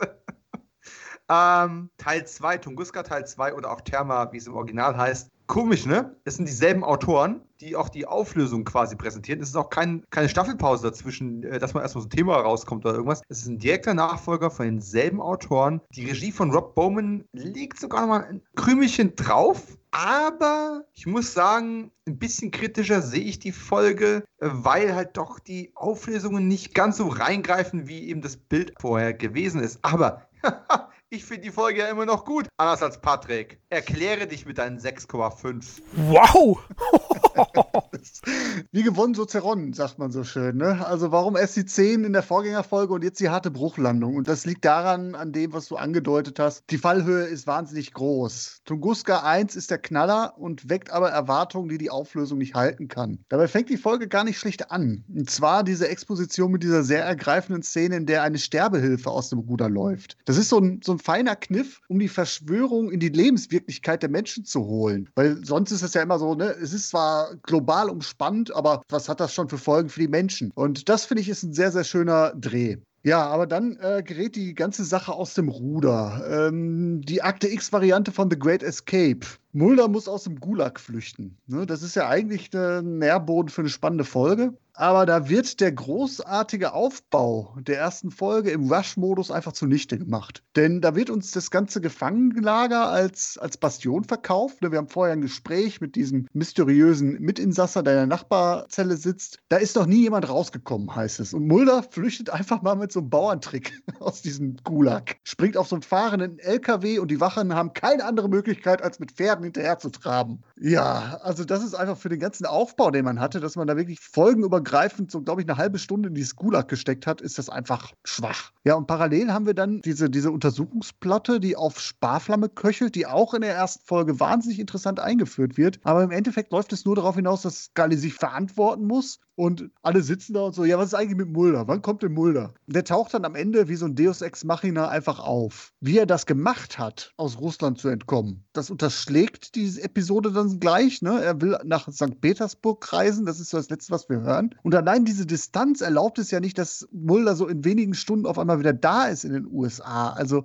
ich habe so das Gefühl, das ganze Budget ist da irgendwie ausgegangen, was man in der ersten Folge so schön breitwandmäßig ausgebreitet hat und hier auf einmal hatte man irgendwie keine Ideen mehr oder kein Geld mehr. Also für mein Gefühl hätte die Folge einen Dreiteiler verdient. Aber das, was jetzt einfach äh, daraus gemacht worden ist, da sehe ich einfach eine verschenkte Ausgangssituation. Die persönlichen Erwartungen spielen natürlich auch eine Rolle, dass man vielleicht sagen muss, okay, die 6,5, das ist jetzt sehr, sehr harsh. Aber das erklärt aus meiner Sicht halt diese große Diskrepanz, die ich da empfinde. Kommt dann noch hinzu, dass am Ende des Zweiteilers gefühlt wieder auf so einen Reset-Knopf gedrückt wird. Ne? Akte X, das X-Aktenleben, das geht einfach danach einfach so weiter. Man hat gerade Verhörsituationen gehabt, wo eigentlich man hätte den ganzen Laden wieder dicht machen können und plötzlich können die halt wieder ganz normal wieder arbeiten. Und ja, das ist typisch Akte X auch ein bisschen, äh, aber es ist halt einfach wirklich schade um die ganze geile Grundsituation.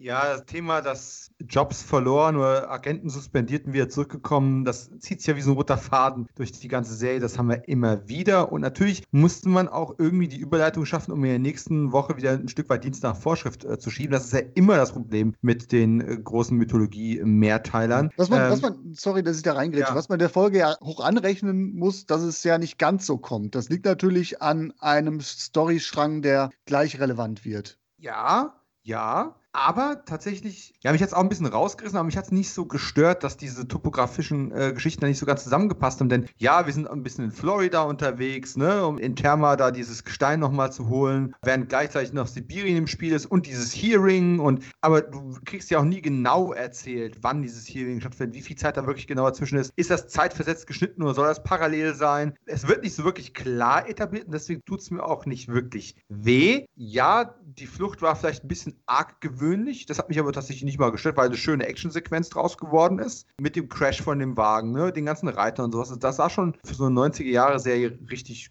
gut aus. Was ich ein bisschen schade fand, ist eigentlich nur, dass man nicht wirklich konsequent war mit diesem Etablieren von, ja, die Leute werden immer wieder mit diesem schwarzen Öl infiziert, bis sie irgendwann daran sterben. Auf der anderen Seite, warum? Also, wenn Impfstoffe ausprobiert, okay, das kriegen wir irgendwie auch noch halbwegs zusammengedoktert, aber dass Mulder geimpft worden ist, er hat irgendeine Spritze bekommen, bevor man ihn äh, da festgebunden hat. Das hätte auch ein Betäubungsmittel sein können. Also, dieses saubere Etablieren von, du wirst jetzt geimpft und dann testen wir das und du kommst raus und du hast offensichtlich nichts. Dieser, dieser sehr wichtige Schritt ist für mich nicht sauber genug erzählt, weil nebenher noch viel zu viele andere Bälle in der Luft äh, halten irgendwo. Aber es ist halt immer noch relativ groß. Es sieht groß aus. Du hast am Ende nochmal einen richtig schönen Bums da, ne, diese Explosion. Wen ich richtig gut fand, war John Rubis, äh, der den, den älteren Ex-KGB-Agenten äh, Vassili Peskov gespielt hat. Den fand ich richtig charismatisch. Ich habe einen Riesenspaß dabei gehabt, wie der alte Mann durch die ganze Folge gerannt ist, um hier zu vertuschen, da zu vertuschen, da einen umzubringen. Das war einfach herrlich und am Ende auch Scully schön vorgeführt hat. Der ist inzwischen leider schon verstorben. 2009 ist er im Alter von 89 Jahren gestorben, kam aus der, aus der Tschechischen Republik und ist dann in Kanada eben untergekommen. Wer ihn mal in einer wiederkehrenden, witzigen Rolle in einer richtig tollen kanadischen Serie sehen möchte, ein Mountie in Chicago. Da ist er ein halbes Dutzend Mal als äh, Dr. Mort Gustafsson äh, dabei gewesen und ist auch dort ein echter Hingucker. Ansonsten ist für mich halt einfach auch das Highlight der Folge Krychek, dieses Wiesel, das sich mal wieder aus jeder misslichen Lage nicht nur durch eigenes Können, aber einfach durch, durch Glück, durch Schmierigkeit. Red Boy ist ein guter Fanname gewesen, aber er ist halt auch echt eine Kakerlake. Es ist, ist super charmant. Wie er durch den Wald rennt, dann wird er von diesen, von diesen anderen Geflüchteten, also offensichtlich ist dieses Lager, dieses Gulag kein Pfifferling wert, was die Security anbelangt. Da sind ja schon mehr Leute geflüchtet, wobei es können auch Leute aus einem nahen Ort sein, die sich einfach nur schützen wollen, äh, davor entführt zu werden. Aber sein Versuch ist, oh, ich bin aus dem Lager geflüchtet, die haben Experimente mit mir gemacht. Ja, nee, du, da helfen wir dir doch gerne. Die machen nie wieder Experimente mit dir. Gib mal deinen Arm her. Also, das war für mich damals, ich meine, ich mache jetzt nur einen Witz drüber, das war für mich ein solcher Schocker gewesen damals, als die ihn überfallen und ihm den Arm abschneiden ich kann euch nicht in Worte fassen, wie mich das damals traumatisiert hat. Und natürlich bekommt er am Ende diesen coolen Moment mit dem Teebeutel. Und der einarmige Mann ist natürlich auch schon nicht erst halt auf der Flucht ein beliebtes Motiv, aber es ist, es hat mich als Krychek-Fan, der auch Krychek immer als, als eine Actionrolle gesehen hat, habe ich gedacht, oh, jetzt wird er ein Sandsack mit einem Arm, dann schlagen sie jemand mit einer, einer körperlichen Beeinträchtigung. Werden die das überhaupt noch weiterhin tun? Ja, kriegt ihr noch auf die Fresse? Was ist denn hier, was ist dieser ganze Russenkram jetzt auf einmal mit ihm? Es hat gepasst. Es haben sich natürlich nachher aus den Fingern gesogen. Die Figur hieß lange Krychek, bevor sie über, über eine russische Verschwörung nachgedacht haben. Aber ich fand es immer noch sehr, sehr stark, obwohl eben die Plotlines nicht mehr ganz so sauber zusammenlaufen. Und mal wieder der Auftakt besser war als äh, die Auflösung. Florian legt sich schweizerisch äh, in die Mitte. Ne? Du hattest 6,5, äh, Patrick, ich bei 9. Ja, die sind ein bisschen hoch, vielleicht hätten es auch 8,5 getan, aber ich liebe dieses gesamte Werk einfach zu sehr und Florian ist bei 7,5. Richtig, und ich kann auch eure beide Argumente verstehen und bin da ein bisschen dazwischen. Verliert an Drive, die Auflösung enttäuscht etwas. Die Serie tritt für mich am Finale so ein bisschen auf der Stelle. Irgendwie habe ich mir da mehr erhofft, aber wie ihr beide auch. Und ja, das waren die Punkte, aber inszenatorisch äh, gespielt und so ist die, ist die Folge top. Tunguska ist absolut ein Fan-Fave, glaube ich, und denke ich ziemlich weit oben, oder? Bei den Gesamtfolgen. Weißt du da was? Ähm, ist es in keiner dieser, dieser Wertungen aufgetaucht? Also weder ist es bei den äh, Vulture.com in den Top-Positionen. Ich habe mir ja nur die drei höchsten Folgen rausgesucht, ne? Müssen wir mal gucken, wo sie insgesamt gelandet ist. Aber ja, bei den Fans hatte sie damals ein sehr hohes Ansehen. Es war natürlich auch Wasser auf die Mühlen für diese ganzen, die Fan-Stories, die dann eben eine homoerotische Beziehung für Mulder und Krycek äh, kreiert Schipper, haben. oder? Äh, Schipper, genau. Für die ganzen Schipper-Stories. Und ich habe es, glaube ich, im letzten Podcast schon erwähnt. Ja, da habe ich ein paar von gelesen. Und die beiden haben halt einfach auch eine Chemie, dass ich das irgendwie auch nachvollziehen kann. Es macht irgendwie Sinn. Wenn man sich sowas kreieren möchte, dann macht es bei den zwei Charakteren Sinn. Weil, was wäre die Alternative, was über den Raucher und den gut manipulierten Mann zu erfinden? Hm, ja, ist vielleicht nicht ganz so sexy. Ich weiß es nicht. Und ich fand die beiden immer ein total interessantes Team einfach. Und das, diese, diese Passage mit ihm und Krycek, die nach, nach Sibirien reisen, das hätte für mich eine ganze Folge sein können. Nur die zwei. Hätte mir völlig gereicht. So eine Art Buddy-Movie mittendrin mal. Und generell viele tolle Sequenzen mit schönen Konstellationen. Wir haben eine ganze Menge Szenen mit ähm, Konfrontation mit dem Raucher und, und, und Skinner. Wir haben mehrere Szenen mit dem Raucher und dem gut manikürten Mann. Wir haben Krycek. Ist, glaube ich, ist es die einzige Sequenz, wo wir Mulder, Scully, Skinner und Krycek quasi mal zusammen haben? Ich glaube schon. Oder auch generell Kryceks äh, Mulder und Scully mal zusammen hatten. Das ist sonst nie groß vorgekommen und ich finde es großes Kino. Und das hatte ich auch genauso in Erinnerung. Was ich nicht so in Erinnerung hatte, ist die Sammlung. Die Sammlung Paper Hearts, auch von Vince Gilligan geschrieben, sein zweites Solo-Drehbuch der Staffel nach Unruhe. Gott, das hatte ich ja überhaupt nicht auf der Agenda. Rob Bowman hat das Ding auch wahnsinnig gut inszeniert. Und ihr beide seid euch total einig. Das sind acht Punkte für euch. Ich werfe eine Münze, Florian.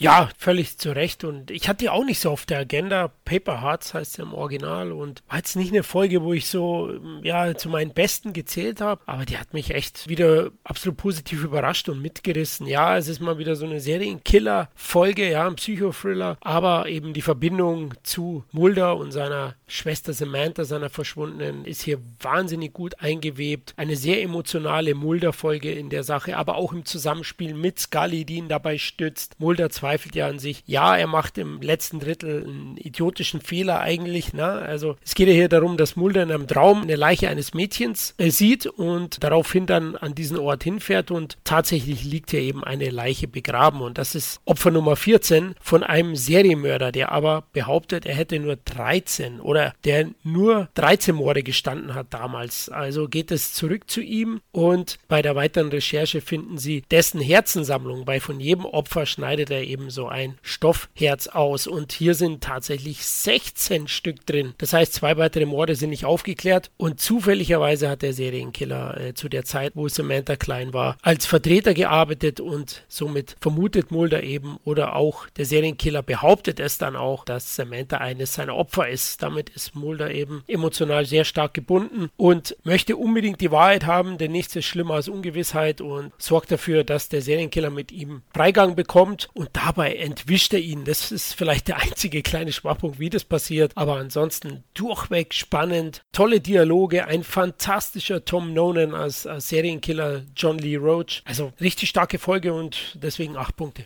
Ja, schließe ich mich mal direkt an. Finde ich auch, dass die Folge absolut von einem Gaststar lebt. Das ist das Famose an dieser Folge, das Katz-und-Maus-Spiel, das sich zwischen den beiden, Mulder und äh, Roche, entspinnt. Ganz, ganz groß die Szene in der Turnhalle, das Dreierduell.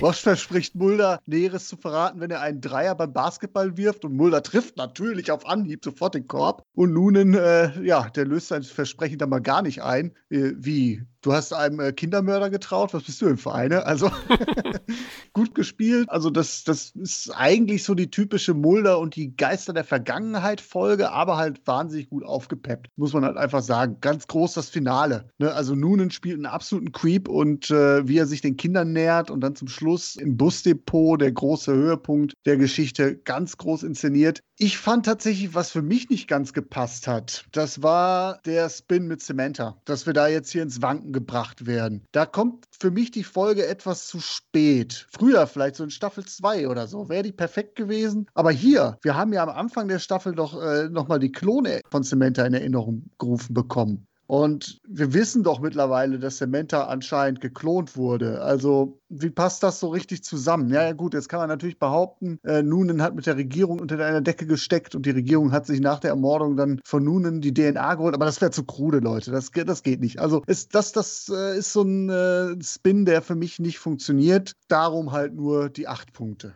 Naja gut, an der Stelle könnte man natürlich, wenn man das weiterspinnen möchte, auch sagen, dann muss er nicht mal für die Regierung gearbeitet haben. Mulders Vater hat für die Regierung und für die Verschwörung gearbeitet. Das heißt, er hätte eine DNA-Probe seiner Kinder auch so rausgeben können, ohne dass man das Kind von Außerirdischen oder von Regierungsmitarbeitern hätte entführen lassen müssen. Das wäre schon gegangen. Ich finde, den Gedanken, der hinter der Episode steht, einfach äh, sehr faszinierend. Ja, vielleicht kam es ein bisschen später, hast du recht. Oder aber es kam genau richtig zu einem Zeitpunkt, wo wir uns schon so felsenfest festgefahren in unserer Meinung sind, dass die entführt worden ist, dass wir nur noch die, die genauen Umstände und die, die genauen Hintergründe oder die exaktes Schicksal genau bestimmen können, dass die jetzt eben Vince Gilligan herkommt und einfach sagt, nö, unsere Überlegung war einfach, wir stellen diese ganzen Verschwörungstheorien einmal auf den Kopf und wir überlegen uns, stellt euch mal vor, Scully hätte von Anfang an recht gehabt und da ist nichts mit kleinen grünen Männchen oder kleinen grauen Männchen. Finde ich eine spannende Idee. Vor allem, es hätte sehr schnell cheesy sein können. Aber sie haben es unfassbar überzeugend gemacht. Jedes Mal, wenn du als Zuschauer denkst, ja, das, das hätte sich doch überlegen können. Und guck mal, Sky hat recht, der hatte genau am Tag vorher Zugang zum Internet und sowas.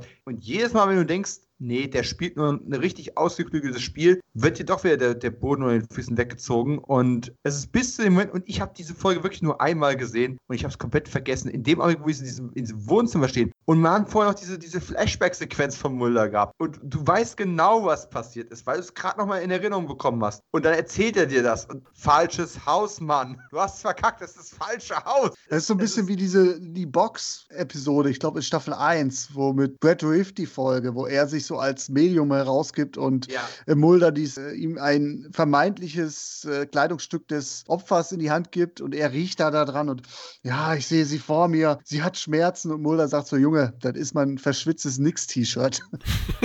Tom Noonan lieb ich ja sowieso. Er bringt einfach auch die Historie mit, dass er eben dieser psychopathische Killer aus, aus Blutmond, äh, beziehungsweise Manhunter von Michael Mann gewesen ist. Ne? Er hat ja oft solche Rollen gespielt. Er hat diesen Psychokiller in Last Action Hero gespielt, weil er diesen Ruf schon hatte, mit Arnold Schwarzenegger. Und auch hier, das ist einfach ganz, ganz großes Kino. Und ja, natürlich hast, bist du dir als Fan inzwischen sicher, es muss eine Verschwörungsstory irgendwo sein. Aber ganz ehrlich, wüsste ich nicht besser, ich wäre echt ins Wanken geraten. Es ist vielleicht gerade das Wissen darüber, wie die Serie weitergeht, dass ich eben sagen kann, naja gut, okay, ich kann es als so als One-Shoot quasi mal abtun. Aber es ist ganz, ganz großes Kino. Äh, es ist auch generell clever geschrieben. Diese Folge ist sehr, sehr reduziert. Sie geht auf Mulder, sie geht auf den Serienkiller, auf seine Träume. Ein bisschen Sky ist noch mit dabei. Es wird sehr schön auch mal geschafft, Skinner mit in die Action einzubeziehen. Ne? Wenn, wenn Sky ihm sagt, so von, ja, ne, Mulder, bla, bla. Das ist doch genau das, was ich gestern gesagt habe. So, ich gehe jetzt selbst los, packt sich sein Jackett und geht mit an den, an den Ort des Geschehens und ist nicht nur der Typ, der im Büro irgendwelche schlauen Sprüche von sich gibt. Alles sehr, sehr gut eingebunden, eingewoben. Patrick, du hast, glaube ich, gerade schon erwähnt, diese Location von diesem Busfriedhof oder was auch immer. Das scheinen ja alles stillgelegte Dinge zu sein. Einfach richtig gut. Es sieht wunderschön aus.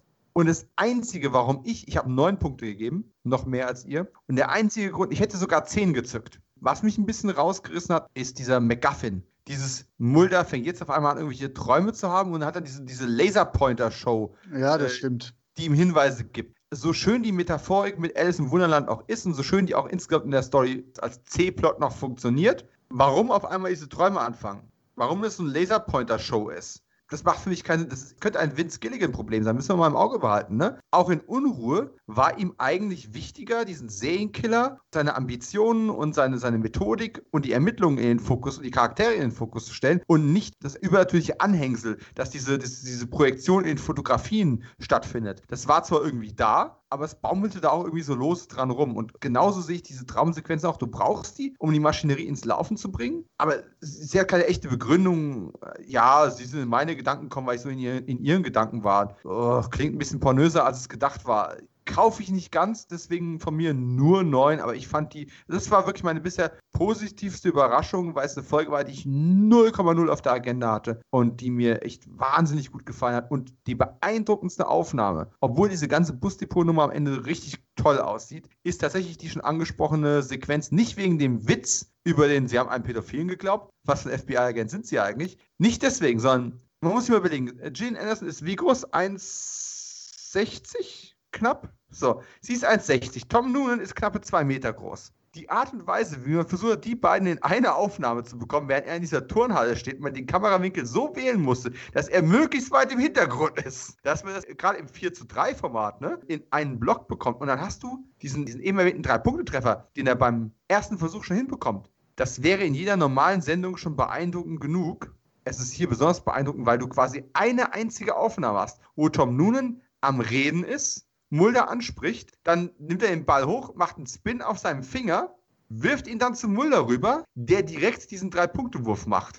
Das ist eine einzige Aufnahme, ohne Trickserei, purer Zufall, dass das so funktioniert hat. Ich bin sicher, die haben gesagt, okay, wir gehen der Sache zwei Versuche oder drei, danach haben wir keine Zeit mehr, dann machen wir zwei oder drei Einzelaufnahmen und so noch ein Close-up von dem Ball, der in den Korb reingeht. Mehr haben wir nicht. Ja, aber ähnlich wie bei Flucht aus LA von Carpenter, wo das halt einfach passiert ist und funktioniert hat, ist auch das so ein dieser, dieser, dieser Zufälle, die man einfach mitgenommen hat. Und es ist, hatte die Null in Erinnerung und neun Punkte ist eine meiner Lieblingsfolgen in der Staffel bis dato. Thema Fallhöhe. Ne? Achso, übrigens, zum Thema die Wahrheit, ne? Hot Take. Ist es Samantha gewesen oder nicht? Das letzte Herz. Nee, also ich äh, glaube, dass es einfach kleine Finte ist, die da noch aufgemacht wird. Ich glaube, es wird auch am Ende nochmal relativ klar, dass es nicht die Pyjamas von Samantha sind. Hättet ihr es damals geglaubt? Hm. Hypothetisch. Hypothetisch. Hypothetisch, ja, ja. schwierig. Einspruch, Herr. ich hätte es nicht glauben wollen, weil natürlich die Verschwörung viel interessanter ist aus Sicht eines Mystery-Fans. Aber ich, ich fand es echt gut präsentiert und, ähm, und oh, was ich noch erwähnen wollte, diese Aufnahme, wenn Mulder am Anfang diesem Mädchen hinterher rennt, äh, beziehungsweise diesem Licht hinterher rennt und dann dieses Mädchen findet, was im, auf dem Waldboden liegt. Und dann geht das Licht auf das Mädchen auf das Mädchen wird vom Erdboden verschluckt. Keine Ahnung, wie sie das gemacht haben. Mega geile Aufnahme. Der Filmemacher in mir ist unfassbar neidisch. Und ab und zu hat man auch mal eine echte Gurke dazwischen. Und ich frage mich, was hast du geraucht, getrunken? Wer hat dich bezahlt? Habe ich es vielleicht falsch aufgeschrieben? Es kann ja durchaus sein. Aber wie um alles in der Hölle? Patrick, sieben Punkte für den Chupacabra. What? Das kann doch nicht sein. von John Scheiben, zählt von Tucker Gates. Was? Warum? Unglaublich. Ja, die Männer, die Männer, die in Ziegen scharren, wie ich diese Folge auch nenne. Ja, vielleicht liegt das tatsächlich so ein bisschen an der Vorgeschichte mit Telico, weil ich finde, die Folgen hängen schon ein bisschen zu, zusammen. Las Cabras sind los. Worum geht's? Eine Siedlung von äh, mexikanischen Emigranten wird durch einen Todesfall mit Lochfraß im Gesicht in Aufruhr versetzt. Treibt El Chupacabre, ein Fabelwesen, das mit Vorliebe Ziegen aussaugt, sein Unwesen. Auch hier haben wir wie schon in Telico das Immigrationsthema. Und das ist auch nicht frei von Stereotypen. Ne? Also, hey, Jose und solche Sachen kommen da auch drin vor. Aber ich finde es hier glaubwürdiger und positionierender umgesetzt. Und ich finde, die Folge hat über Jahrzehnte halt auch nichts an Aktualität eingebüßt, weil man an Trump und seine Mexican Wall denkt. Da steckt schon eine Menge Kritik drin, die ich diesmal abnehme. Also die Unfähigkeit der US-Regierung, äh, für menschenwürdige Immigrations- und Flüchtlingspolitik zu sorgen, misstrauische Behörden. Es gibt Parteien, die versuchen, alles irgendwie auszunutzen, die Not der Menschen. Ja, ich finde, ich glaube, Akte X war noch nie politischer. Und das macht diese Folge sehr, sehr gut. Hm, ich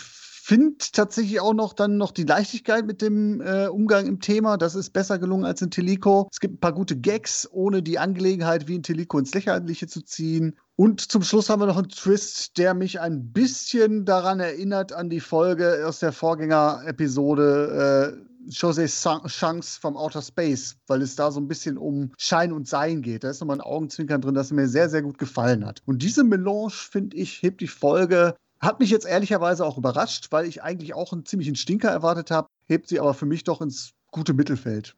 Junge, Junge, ich bin der komplette Gegenpol, 4,5 äh, Punkte, knapp besser als Telico, ja, weil es ist eine ähnlich geartete Folge, äh, was jetzt den soziologisch-politischen Subtext anbelangt. Äh, es ist etwas eleganter gelöst als in Telico, meiner Meinung nach. Äh, es gab ein paar nette Gags da drin, Purple Rain war eine schöne Anspielung.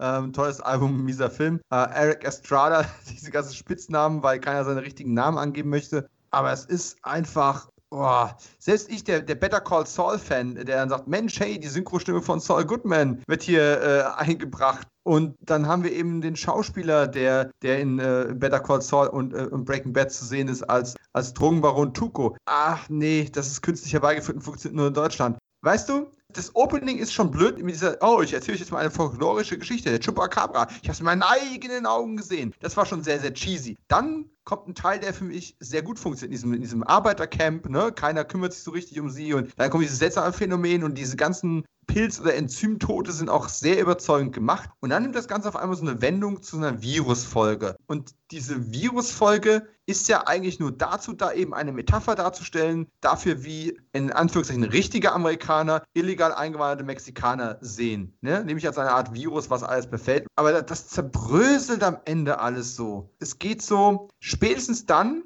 wenn äh, diese Verwandlung in Chupacabra physisch beginnt, hat die Folge mich verloren. Was so zwischendrin noch denkt, wo ich sage, ja, es fängt sich gerade einigermaßen, dann war es für mich vorbei, wo die eine meint, ja, ich habe da Außerirdische gesehen, die andere erzählt die Story dann wieder anders da und dann ist dieses Schlussbild, dann ist dieses Schlussbild da. Es hätte in der Comedy-Folge funktioniert, aber es war halt keine Comedy-Folge. Und am Ende ist dieser Satz von wegen, ja, keiner hat sie gesehen, sie sind zusammengeflohen äh, und keiner wird sie je wieder sehen, weil keiner will sie sehen. So, die, unbeachteten Menschen, weil, weil sie keiner ernst sind, weil sie keiner für wertig erachtet. Und dann laufen diese zwei Kohlköpfe-Chupacabren an der Straße entlang Tut mir leid, also ich weiß, die haben da digital nachgearbeitet, weil diese Kohlkopfmaske so furchtbar aussah. Sie haben viele Szenen abgedunkelt oder, oder weggeschnitten, dass man das nicht so sieht. Aber es sah einfach so lächerlich aus, dass diese Gestalten da rumlaufen. Da hat man es mit der Metapher einfach massiv übertrieben für mich. Ich glaube, ich hatte hier das äh, Phänomen, das Florian bei Hexensabbat empfunden hat. Ich habe da doch mehr Comedy drin gesehen, als wahrscheinlich intendiert war. Ich fand auch sehr schön zum Schluss Skinners Kommentar zu der ganzen Chose. Das ist also der Bericht, den Sie einreichen wollen und das trifft eigentlich auf den Punkt. Also ich hatte sehr viel Spaß damit.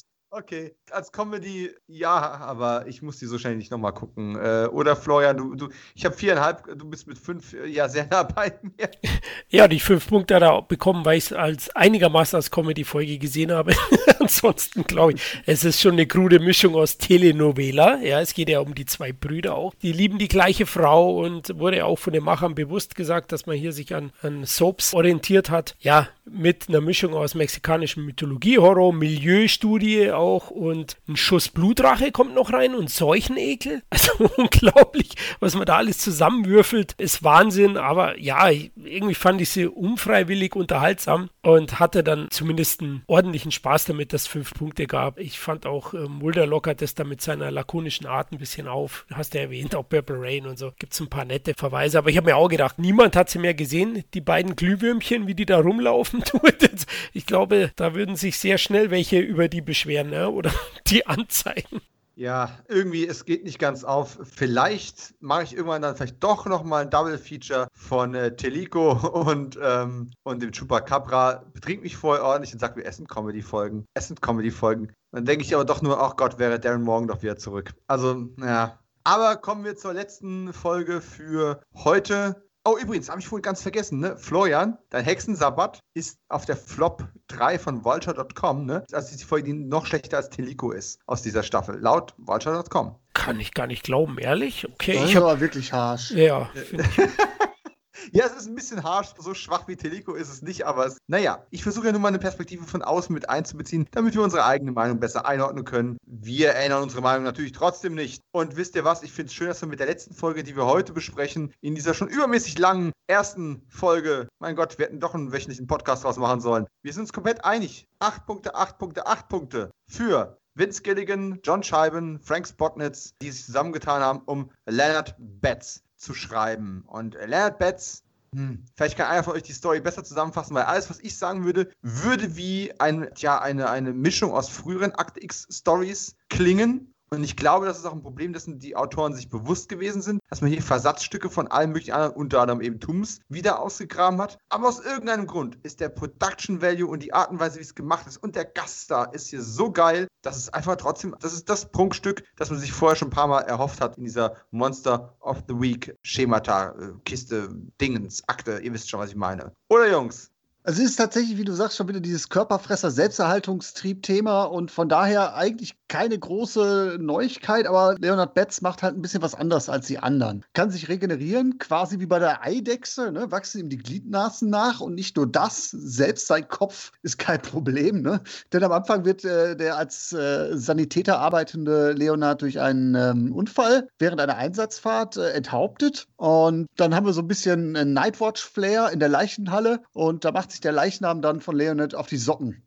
das ist natürlich eine, eine Situation, die für herrlich absurde Situationen sorgt, ne? wie äh, Scully und äh, Mulder auch immer selbst anmerken, wie unglaublich das Ganze eigentlich ist. Ne? Habe ich übrigens gesagt, der Betz, ne, der hatte gar keinen Kopf. das, ist, das ist immer wieder so, so, so ein Moment, ja, sorgt für schöne Situationen und ich finde, die Folge schafft echt einen klasse Spagat zwischen gruseliger Spannung und schwarzen Humor. Und da sind dann auch wieder ein paar fiese Dinger dabei, aber auch echt geile Shots.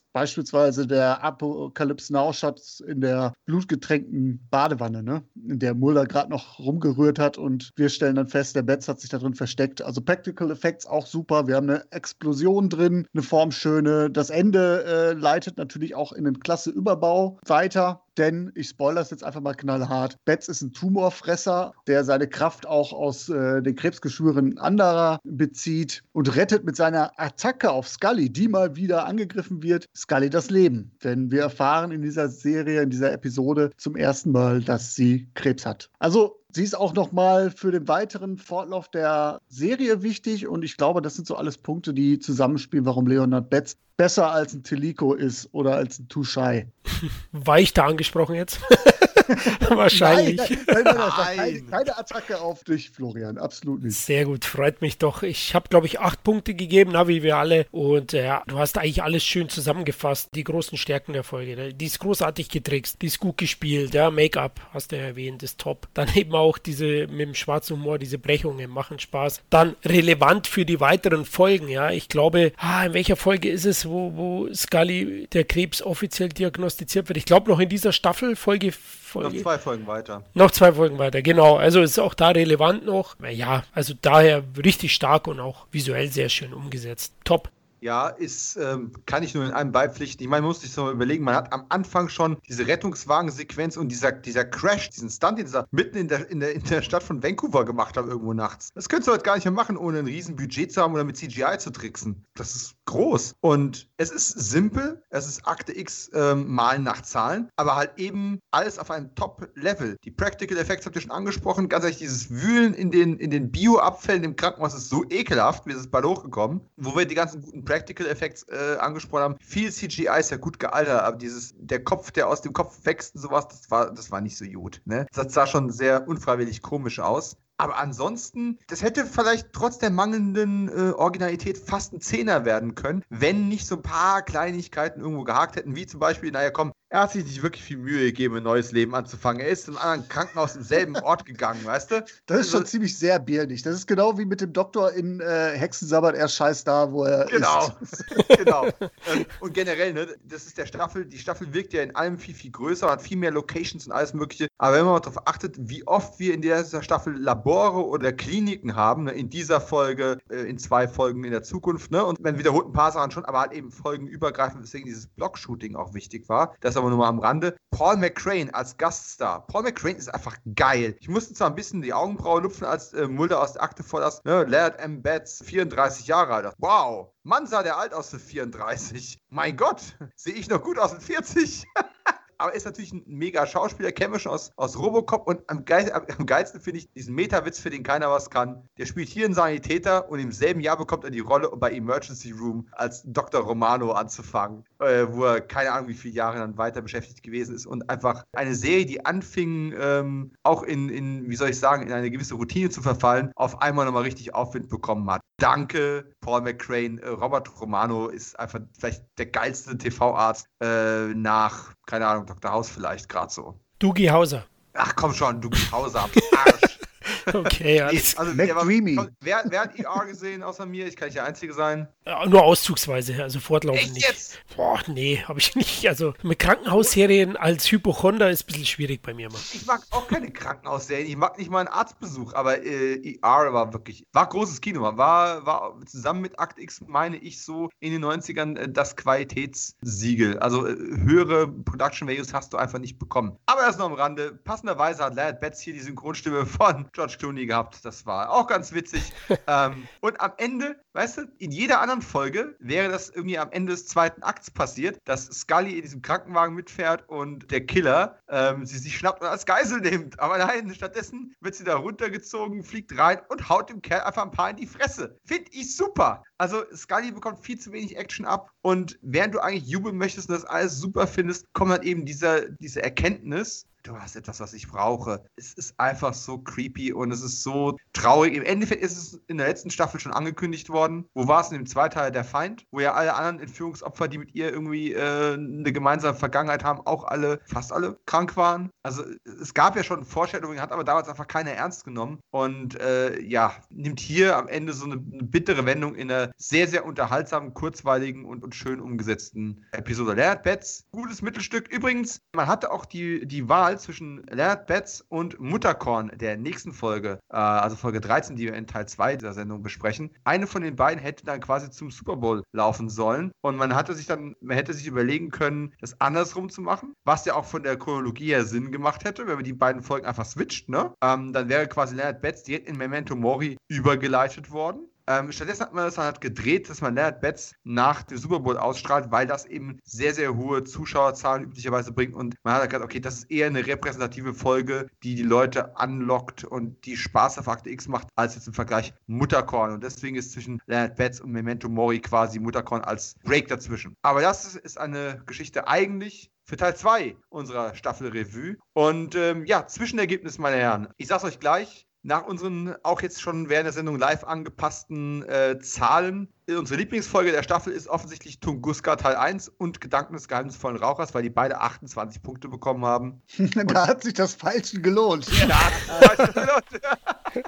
ähm, die Sammlung ist mit 25 Punkten, ja, hat ein bisschen Abstand, aber ist dann ne, auch recht hoch angesehen. Und dann kommt Blutschande mit 24,5 auf aggregiert. Und das Schlusslicht, Telico, und mit einem halben Punkt mehr die Rückkehr der Seelen. Oh mein Gott. Also ich glaube, Akte X-Fans raufen sich beim Hören gerade die Haare, wie der Chupacabra zwei Punkte besser, besser sein kann als Rückkehr der Seelen. Las glaube- Cabras. Oh. Also, das wird noch richtig hart. Übrigens, Paper Hearts ist von den äh, Staffel 4 Episoden auch in der Top 3 von vulture.com. Das ist Home, Memento Mori und Paper Hearts. Paper Hearts ist auf Platz 11 des Gesamtrankings gelandet. Platz 11 von allen Akte X-Folgen, bevor diese späte Fortsetzung 2016 kam. Tja, ich würde mal sagen, meiner Meinung nach eine bisher sehr, sehr starke Staffel, sonst hätten wir auch mit Sicherheit nicht so lange drüber gesprochen. Stellt euch vor, wir hätten eine einzige Folge darüber gemacht. Oh mein Gott. Ich äh, schmeiß die restlichen Notizen, die ich noch gemacht hatte, jetzt einfach mal weg. Vielleicht kommen wir irgendwann nochmal in äh, irgendeine Einzel-Sonder-, was auch immer, Bonusfolge. Aber das kündige ich auch schon zwei Jahre an. Vielleicht kommen wir da nochmal drauf zurück, sprechen über ein paar mehr Details. Mir war es eine Riesenfreude. Danke, dass ihr da mitgemacht habt. Danke auch an allen Hörern, die da draußen durchgehalten haben. Äh, ich bin gespannt, wie viel von der Bruttolaufzeit übrig bleibt. Es war ein Marathon, aber die Staffel ist es meiner Meinung nach auch wert. Oder? Schlussgedanken für heute? Ja, ganz kurz, ich war im Nachgang auch wieder positiv überrascht, wie viel wir dazu sagen konnten. Das zeigt aber tatsächlich, dass die erste Hälfte der Staffel doch sehr, sehr stark ist. Also, wenn ich das jetzt Revue passieren lasse, dann haben wir in zwölf Folgen nur zwei, zweieinhalb, die uns jetzt nicht zugesagt haben. Das ist eine starke Ausbeute, muss ich echt sagen. Ja, sehe ich genauso. Also habe ich ja zu Beginn, glaube ich, kurz erwähnt. Also finde die vierte Staffel ziemlich stark und war jetzt beim ersten Teil der vierten Staffel auch positiv überrascht von vielen Folgen. Paper Hearts sei da mal genannt als, als das Musterbeispiel eigentlich einer großen Überraschung. Und ja, hat mir auch riesig Spaß gemacht und ist immer wieder geil, mit Gleichgesinnten über die Folgen zu sprechen. Tja, Ja, auf jeden Fall geile Nummer, hat mir wieder Spaß gemacht, Jungs. Danke für die Einladung. Immer wieder gerne. Mach schon mal den Kalender frei für Teil 2, denn auch die Hörer lassen es ja immer wieder gerne wissen. Die Pausen zwischen diesen Folgen sollten nicht zu lange werden. Ähm, Ja, blocken wir noch ein paar Wochenenden, denn offensichtlich bra- brauchen wir den ganzen Tag zur Aufnahme. Ja, episch, anders geht nicht. Patrick, wo bist du am besten äh, online zu finden? Könnt ihr unter den Beitrag packen. Komm, fahr ab. Alles klar. In dem Sinne, gabt euch wohl. Ich mache die Taschenlampe aus. Gute Nacht.